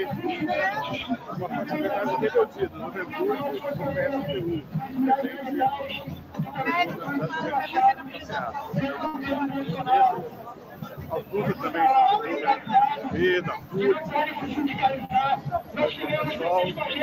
organizações de presença massiva, populares também, né? a presença marcante das juventudes, mas também populares, que é muito importante o engajamento desse território Bolsonaro, para além das categorias organizadas.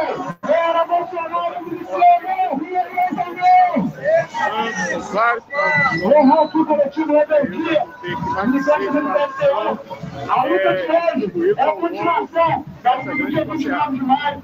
E é a continuação de uma luta da classe trabalhadora que vem resistindo ao governo Bolsonaro e agora encontra a oportunidade de derrubar esse governo nas ruas. Bolsonaro foi e continua sendo aliado do Covid, assim como aliado da burguesia. Durante a pandemia, 62 bilionários brasileiros entraram cerca de 170 bilhões de dólares. Eu pergunto aqui, quem ganhou dinheiro com a pandemia? A maioria da classe trabalhadora perdeu a poder de compra, voltou a passar fome, sede a cada, a cada vez, moradores de favela, ou não come ou come mal. Consumo inicial que já era pouco, de 600 reais, agora de 200, cerca de 250 reais. E também os trabalhadores passaram um mês quem se revira com 200 reais por na família, todo tudo. O presidente geral, representante da Praça Brasileira, segundo a agenda da Medicina Nacional e Internacional. Isso é um projeto, isso não é competência do Bolsonaro, isso é competência dele, não é um projeto do Brasil. Um projeto nem trabalhadores da saúde, também tem luta. As comissões da maior Brasil, a liderança da Medicina Internacional. A educação do Brasil está sofrendo corte a luz, a Doutor. Está ouvindo aí, Heitor? Porque isso não é projeto para a classe trabalhadora, é projeto para a burguesia. O seu áudio está muito baixo. O barulho do carro de som está cobrindo o seu áudio, entendeu? Isso. Só quer dinheiro, não quer criar. De som. Legal. Ô, Mancha. Difícil, né? Você está na carreata.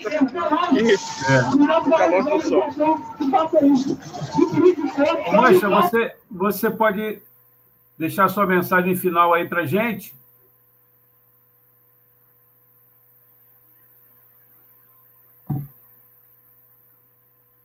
Tentando falar aqui com, com Luiz Carlos Prates, o Mancha, da CSP com Lutas, mas ele é, não conseguiu aí. Opa, ele visualizou aqui, não sei se ele vai aí ao vivo.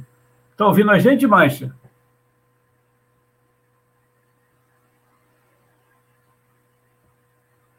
É, infelizmente ele não está ouvindo. Podemos com você, Heitor?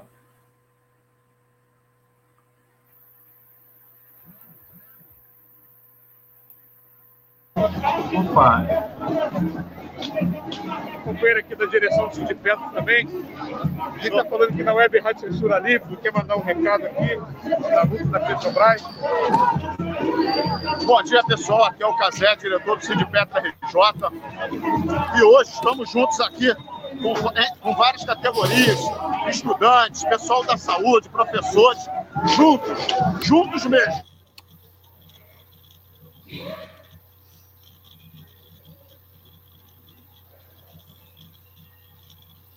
Governo responsável por ceifar as vidas de 500 mil pessoas. Então, trabalhadores, é essencial hoje que estejamos na luta, hoje e sempre. A luta não pode parar. Bora Bolsonaro, bora Mourão. Obrigado, Casé. Dou recado para a Web Rádio Censura Livre aqui, ó. Nada combinado. Muito importante aqui essa manifestação que une trabalhadores petroleiros, trabalhadores Correios, trabalhadores da Eletrobras, enfim, de todas as empresas que estão na mira do programa de privatização do governo Bolsonaro. Legal, Heitor. Muito obrigado. A gente tem de massa durante a pandemia. Justamente para quebrar tudo que está em casa. Mancha, você ouve a gente? Perfeito. Isso. Agora sim, Luiz Carlos Prates, deixar aí a sua palavra final, é, Mancha, e já agradecendo a sua participação aí, esperando numa próxima oportunidade. E uma, uma questão, essa é mais uma batalha, mas a luta vai continuar, não é isso, Mancha? Exatamente, eu que agradeço aí a Censura Livre. É... Nós estamos na parte da manhã, né, onde está sendo dado manifestações em várias partes do, do país. É, essa manifestação bonita aí do Rio de Janeiro, o Pedro está apresentando diretamente. Aqui nós temos na região do, do Vale do Paraíba também manifestações ocorrendo na cidade de São José dos Campos, na cidade de Jacareí, Taubaté, é, Lorena, Aparecida. No estado de São Paulo também, na parte da manhã, está tendo uma manifestação muito grande em Campinas, manifestação é, no, em Bauru, em diversas partes do, do, estado, e à tarde nós teremos a manifestação em São Paulo, na cidade de São Paulo, que deve ser a maior manifestação, assim como está ocorrendo a manifestação agora em Brasília. Então, esse dia 19J está dando uma demonstração que as ruas voltam a, a ser o protagonista da protagonista da, da, da, luta de classe nesse momento, né? E que, apesar da pandemia, apesar é, da dificuldade imposta pelo governo é, Bolsonaro, é, então as ruas novamente começam a tomar isso. Então, isso aponta, como já nós vamos dizendo, a necessidade de dar uma, continuidade a esse movimento também no interior das fábricas, das empresas, das escolas, dos bancos, e tal. Nós temos pela frente aí desafios como a reforma da a reforma administrativa, né? que o governo quer fazer de qualquer forma agora, então já está sendo convocado o Encontro Nacional dos Trabalhadores e Trabalhadoras é, do Serviço Público, seja da esfera municipal, estadual e também é, federal, para ter um plano de luta para enfrentar isso, ao mesmo tempo que nós vivemos um momento que está crescendo é, a aumentando os preços e, e, também demissões e as privatizações. Então, motivo não falta para a gente fazer crescer essa indignação que já está sendo demonstrada hoje é, nas ruas, seja pelos trabalhadores, seja pela juventude que está sendo atacada a educação, os movimentos populares que cada vez mais estão tendo dificuldade com, as, com a, a moradia, não tem habitação, enfim, a crise social que está ampliando. Eu acho que o dia 19 é uma resposta, foi uma resposta, e essa moção, como você disse, e, e vereadora, tem que continuar. Então, é necessário exigência aí que nós estamos fazendo nas centrais sindicais, que um próximo passo é assembleia no locais de trabalho e preparação de uma greve sanitária para colocar abaixo esse governo Bolsonaro, porque não dá para esperar é, 22. Mancha, muito obrigado, hein? Até a próxima. De nada. Abraço aí para você, para a Daniela, para Heitor. Valeu.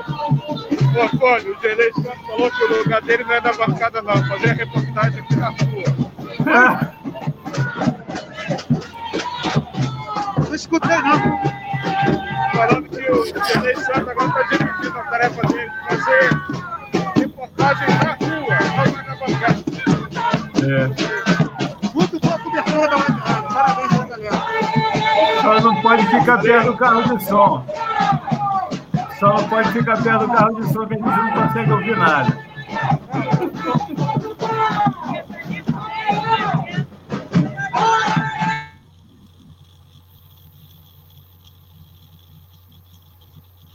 Então, um barulhinho aí estranho, não sei o que está acontecendo, mas vamos seguindo aqui.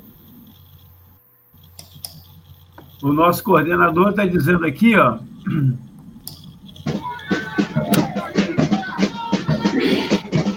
Ah, tá. É... Tem gente aqui na espera, tem gente aqui na espera, ó. Marcela. Oi, gente, pessoal aí da Web Rádio Censura Livre, fazendo essa importante cobertura hoje dos atos que estão acontecendo no país todo. Salve aí para o Mancha, que eu estou vendo que está aí também, o Heitor que está no ato, Dani. Estou aqui em São Paulo, já estou no preparativo aí para o ato que aqui vai ser às 16 horas, né? Nós do Movimento Mulheres em Luta estamos presentes aí nas mobilizações no país todo, foram mais de 400 atos convocados e a gente está vendo que está grande, os atos estão crescendo e as mulheres têm muito a lutar contra esse governo, né? Contra o genocídio, contra o machismo, e por isso que nós estamos aí nas colunas, estamos organizando a mulherada e logo mais aqui em São Paulo vou estar também na mobilização lá na Avenida Paulista. Dani.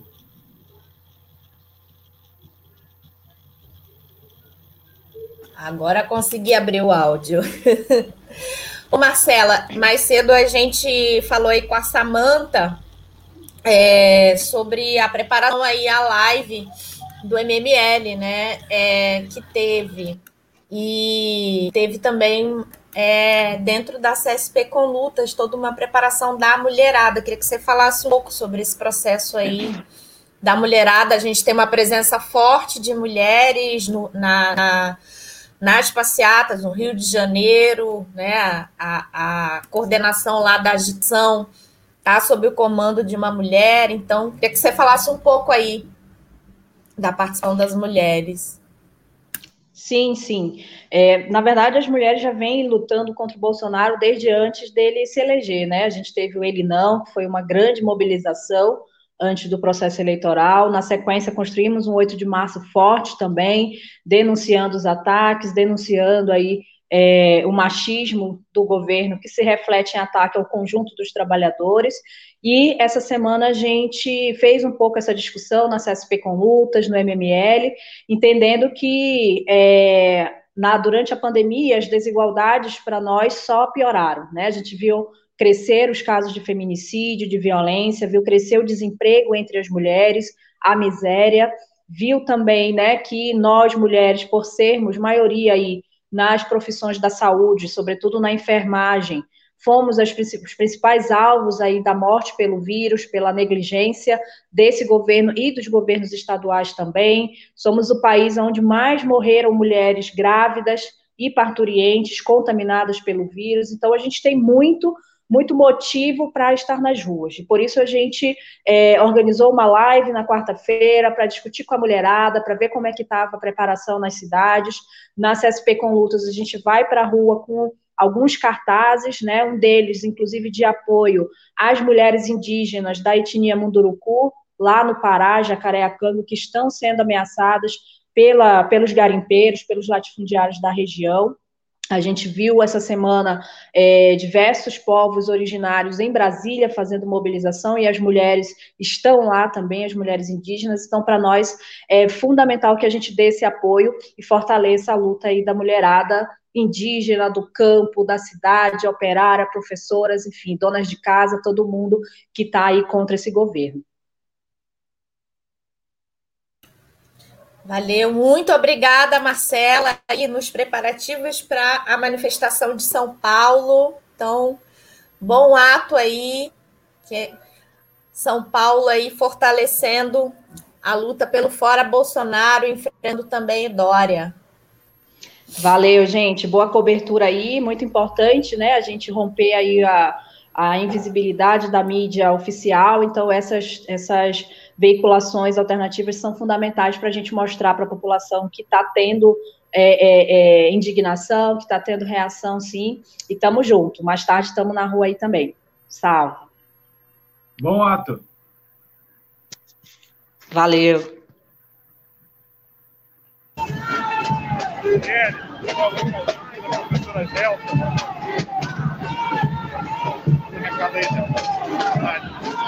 Na luta, mais uma vez, estaremos sempre. Estamos na luta, mais uma vez, estaremos sempre. Fora Bolsonaro. Valeu, Zelta.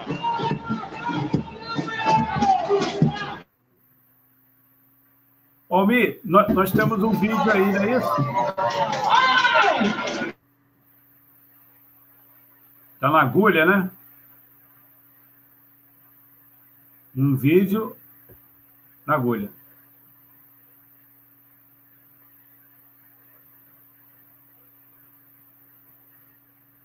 Está sem áudio, Almir.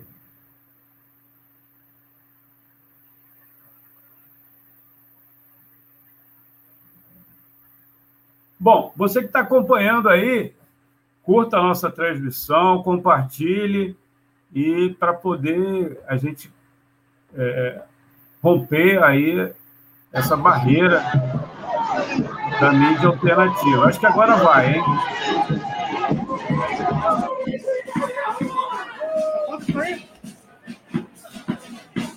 O meu acabou rapidinho.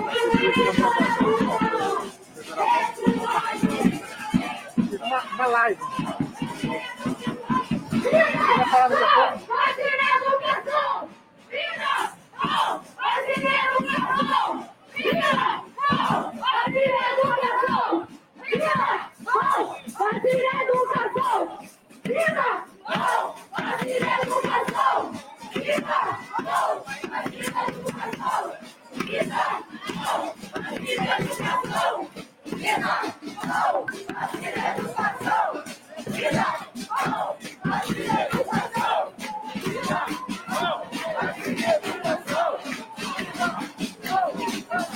Bem grande aí o ato de volta redonda. Muito bom.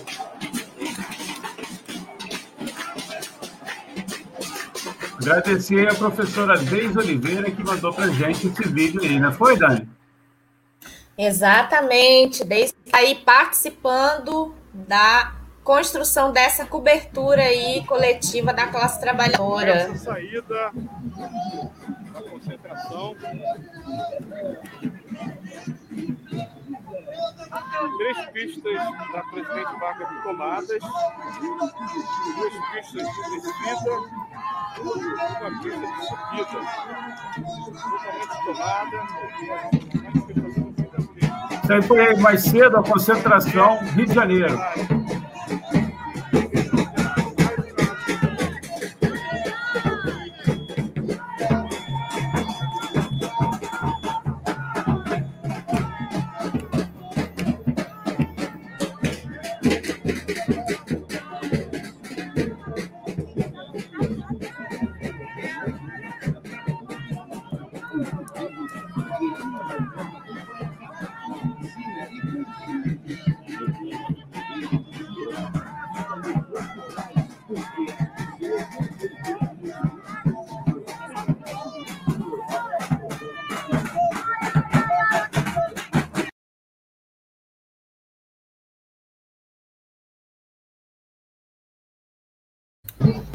Está ouvindo a gente, Heitor? Estou ouvindo, estou aqui com o Certo, Mônica, da educação aqui, educação presente. Presente na luta, mesmo o CEP não organizando o ato, a participação da categoria que está sendo atacada pelo, pelo governo de Axel Israel, uma reforma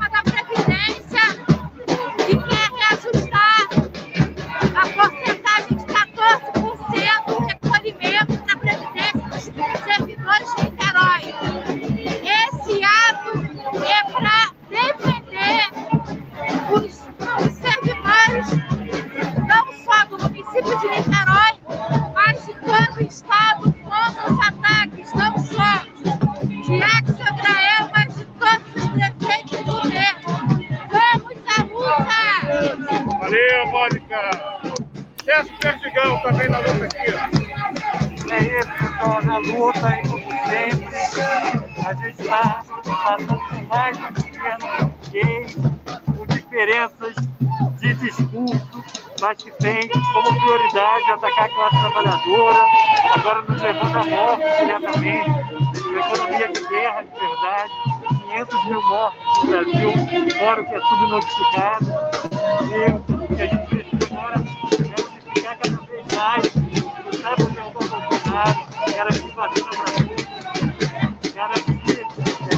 negócio dado, vida de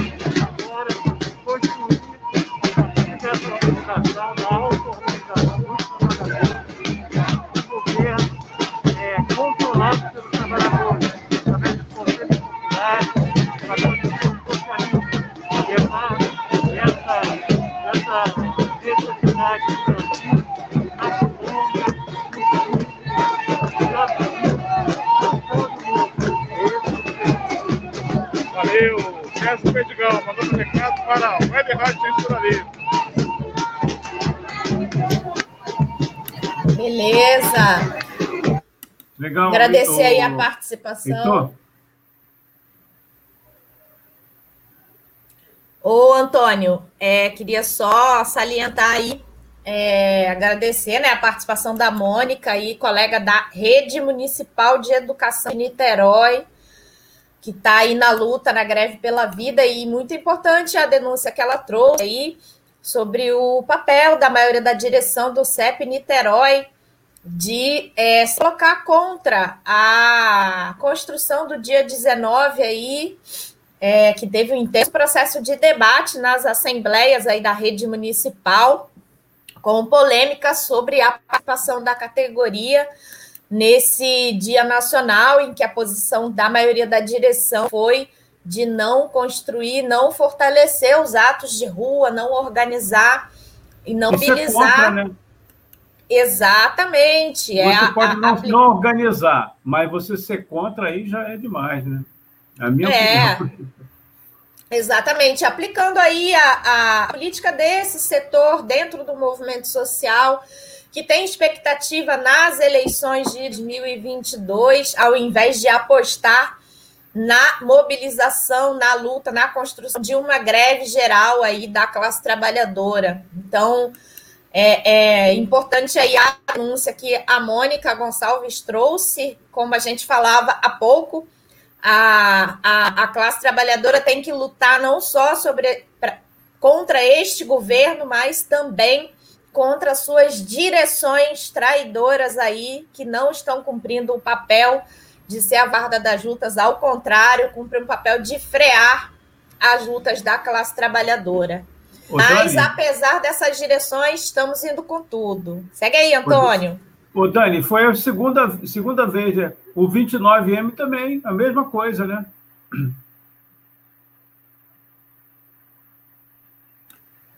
Exatamente. É um processo que não é localizado aqui na educação de Niterói, é no país inteiro, né? É, na verdade, no, no conjunto do mundo aqui, a, aqui a polêmica é, é esperar as eleições, mas é, esses setores aí que representam o chamado reformismo, você tem expectativa de melhorar o capitalismo, que cada vez mais cumpre o papel de braço da burguesia dentro do movimento social, né, cumprindo o papel de entrave às lutas. Então, a auto-organização dos trabalhadores pela base é fundamental para enfrentar esses setores aí que têm expectativa, que semeiam ilusão de que é possível é, melhorar o capitalismo.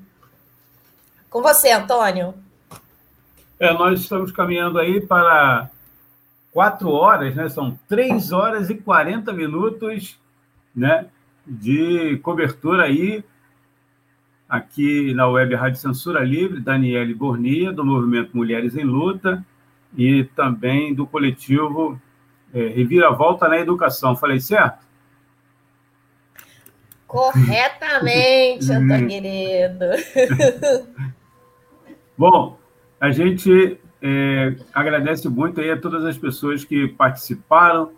Né? O, o Raoni também dividiu aqui a bancada. Nosso amigo Almir César Filho aí no controle de áudio, som, separando a imagem. Hoje ele, ele trabalhou para caramba.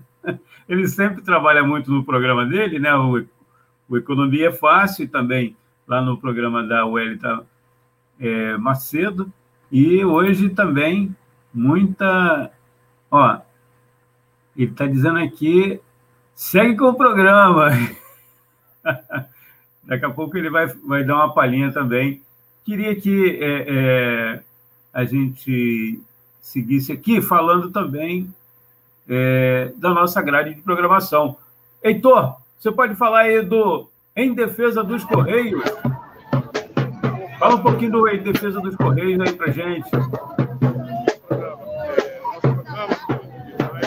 É, tá, tá, tá baixo aí. Você vai, vai, vai para um canto aí, por causa do, do, do, som aí, tá, tá cobrindo a sua voz. É, eu tô com duas máscaras também, muito barulho aqui ao redor. Não, agora melhorou, agora melhorou. É, o programa, costumeiramente, são as terças-feiras, 20 e 30, nós estamos planejando mudar o dia, mas semana ainda permanece às 20 e 30. Vamos, mais uma vez, fazer a denúncia né, que vem acontecendo em Correios, a queda da qualidade de serviço. A população, costumo dizer que a população tem razão em reclamar, porque ela é usuária, ela merece um serviço de qualidade, e quando ela reclama, ela quer, de fato, um serviço de qualidade. Mas não é a privatização que vai resolver, muito pelo contrário, vai piorar o aumento das tarifas, onde ninguém vai ter condição de continuar sendo atendido pelos Correios, que para além de entrega de cartas e encomendas, presta também serviços sociais relevantes, como entrega de livro didático nas escolas públicas de todo o país, norte a sul, entrega de vacinas e insumos hospitalares. Aliás, nós temos todas as condições de ser o operador logístico oficial de distribuição de vacina no Brasil inteiro e a empresa de correio não foi colocada para fazer esse serviço, que ela tem expertise para fazer isso. O Correios foi o operador logístico oficial da Copa do Mundo dos Jogos Olímpicos, o evento internacional, porque não poderia ser na distribuição de vacinas. Bastaria ter investimento, Antônio, porque nós temos expertise, capacidade logística para cobrir todos os cantos e recantos do país na distribuição de vacinas hospitalares. E já fazemos distribuição de outros programas vacinais. E agora da Covid seria muito importante a atuação da empresa de Correio, mas pelo contrário, a direção da empresa não faz concurso público desde 2011. Já vamos para 10 anos sem concurso público e só aumenta a precarização das condições de trabalho. Então, o programa de defesa dos Correios é para fazer essas denúncias e está dialogando com a população no chamado a defender os Correios, como diz o nome do programa. Ok? O Heitor Fernandes também apresenta, com muito brilhantismo, é, o programa Aulas com Filatelia. Dá uma palhinha aí para os nossos internautas. Como é, que, como é que é o programa Aulas com Filatelia? É um programa com outro foco. Embora eu não seja professor, não dou aula, né, mas eu proponho é, oferecer né, as imagens, a história é contido na filatelia, já que ela é uma ciência auxiliar da história, para dialogar com os profissionais de educação, com os professores, sobre a utilização desse recurso como apoio é, na didática, no ensino, no aprendizado da, da nossa juventude, sobretudo, que utiliza o meio de comunicação aí do, as mídias sociais, que hoje também ajuda muito na questão da filatelia. Muita gente não sabe sequer o que é a filatelia. Não é só é, coleção de selos, é muito mais do que isso. É uma ciência auxiliar da história, como eu falei. E o programa Audio Filatelia tem esse propósito de proporcionar que os profissionais de educação, os professores, tenham conhecimento também desse recurso para é, para contribuir né, no ensino, no aprendizado. Né? Então, convido também a assistir toda quarta-feira, a partir das 18h30, pela Web Rádio Censura Livre. Não é aula de telefonia também. Eu vou ensinar vou as pessoas conhecerem. A gente sequer sabe o que é. Né? Tem vários mitos achando que a filatelia um hobby ultrapassado. Não é. Tem milhões e milhões de, desde de colecionadores, de estudiosos da filatelia, todo mundo na China, nos Estados Unidos, em Portugal, na França, na Itália, na Argentina, na Espanha, enfim. Além do Brasil, muitos países fazem, eu colecionei um estudo desse segmento, dessa ciência, e a contribuição é, ajudar.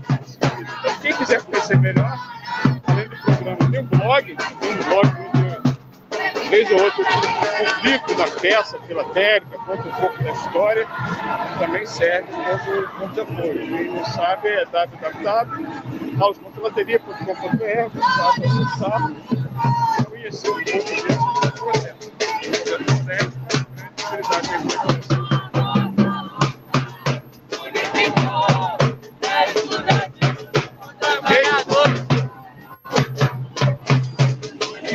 Legal, legal, Heitor. Tem que fazer uma correção aqui, Dani. O vídeo que a gente atribuiu a Volta Redonda, na verdade é Macaé.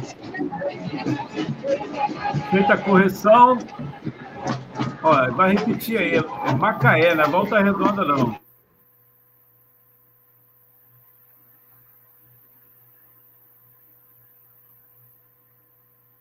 Está na tela aí, daqui a pouco a gente. Opa, agora sim.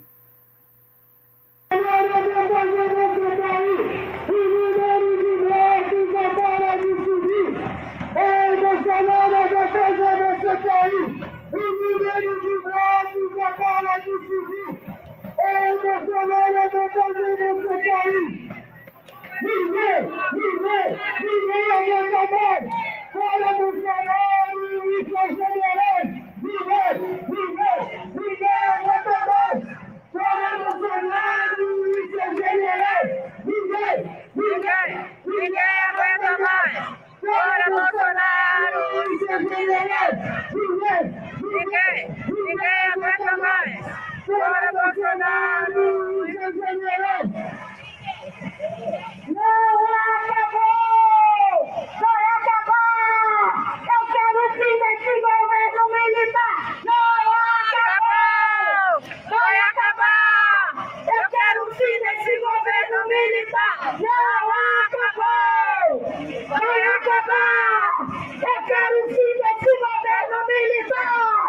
Fora Bolsonaro!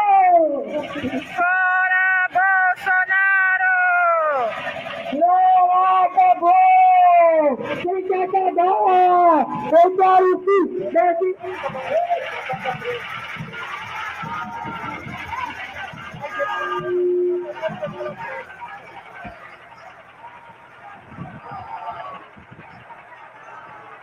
Eu quero o fim desse governo militar.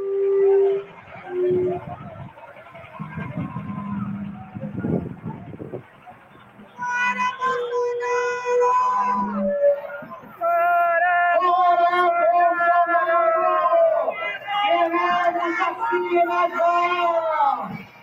Fora Bolsonaro! Queremos vacina! Queremos vacina! Queremos Bolsonaro! Queremos vacina já! Para Bolsonaro! Queremos vacina já! Para Bolsonaro! Queremos vacina já! Bastante expressivo aí. Manifestação em volta redonda. Fora Bolsonaro! Em volta redonda, o povo na rua, com distanciamento social, chamando fora Bolsonaro e Mourão, greve geral já, contra o genocida! Garantia de vacina para todo mundo e fora esse Auxílio emergencial já de 600 reais! Vacina para todos! Fora genocida! O ato em volta redonda acontecendo agora, neste momento! Todos juntos! Partidos políticos, sindicatos, centrais, todos juntos! Na luta contra o Bolsonaro! Estudantes, domésticas, mulheres, homens, movimentos sociais, movimentos negros, todos juntos contra o Bolsonaro! Fora Bolsonaro e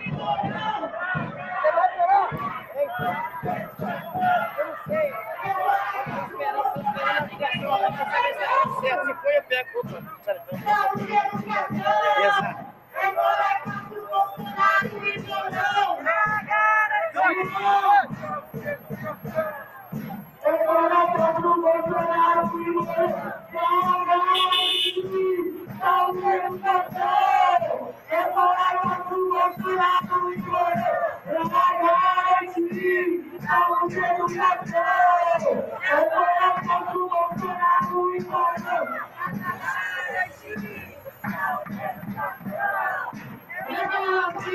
Saúde e educação! É para Castro! Bolsonaro que morreu! Não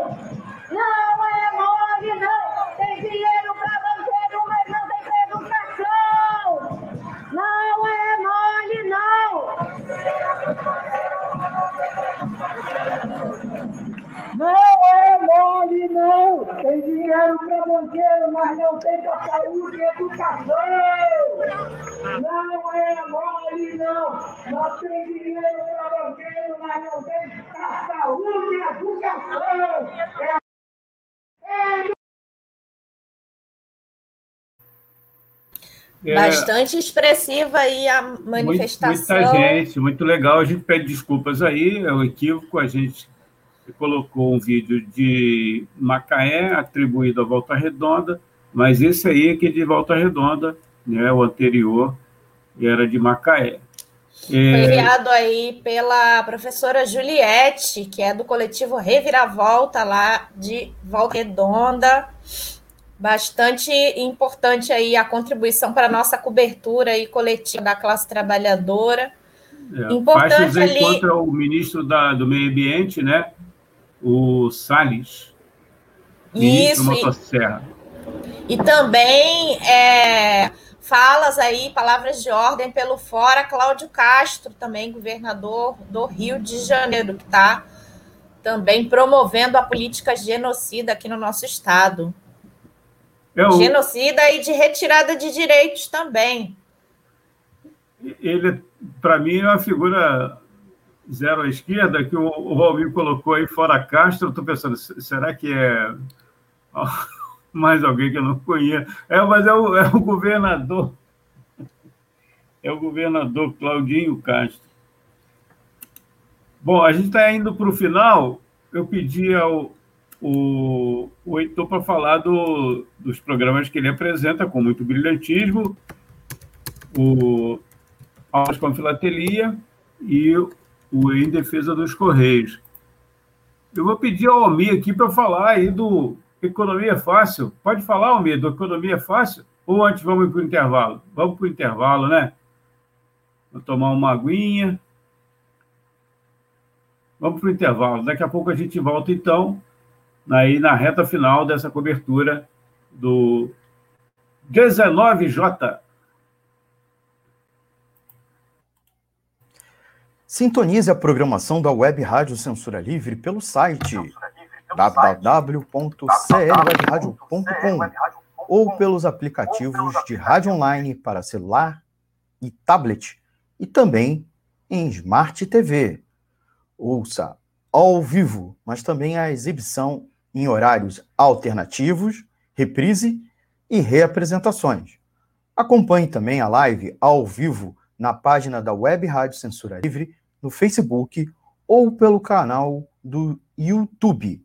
Não deixe de dar seu like e compartilhar com os amigos nas redes sociais. Assista ainda no Facebook e no YouTube as edições anteriores. Procure-nos no YouTube em youtube.com barra c barra censura livre e se inscreva no canal. Não deixe de clicar no sininho para receber as notificações de novos vídeos. Web Rádio Censura Livre, a voz da classe trabalhadora.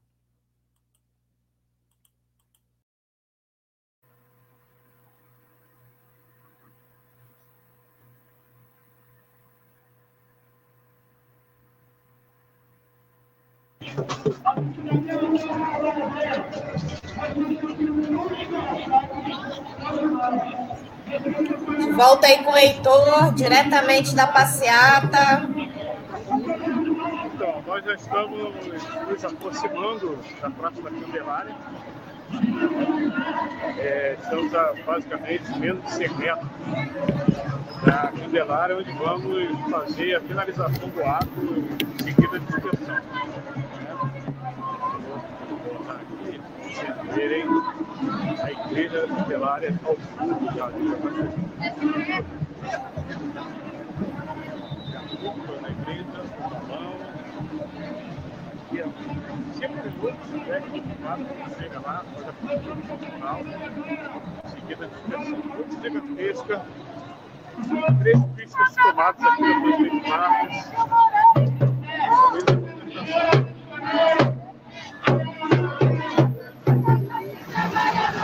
Vargas, Aqui nós continuamos. Heitor, tá bem baixo. Que nós estancamos, paramos esse processo de privatização que está acontecendo. Vocês estão vendo que a Eletrobras, a Eletrobras, patrimônio nosso, está. Necessariamente, a gente não permite isso. A gente não pode permitir isso, galera. aliás, Então, depois do governo Jair Bolsonaro, como ocorreu em Pernambuco, dia 29, né? A justiça reprimiu sem nenhuma necessidade, aliás, nenhuma necessidade, reprimir a liberdade de manifestação. Seja um grande contingente policial ao final da passeata. Brasil!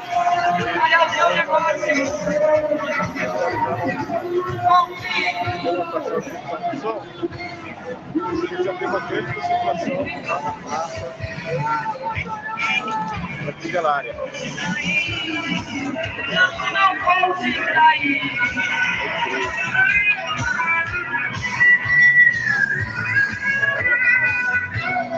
adianta, eu me afasto das praças de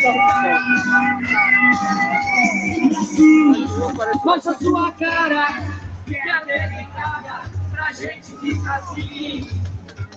É isso, Tony, Daniele. Um abraço para vocês. Parabéns pela apresentação, pela cobertura. Para todos nós. Valeu.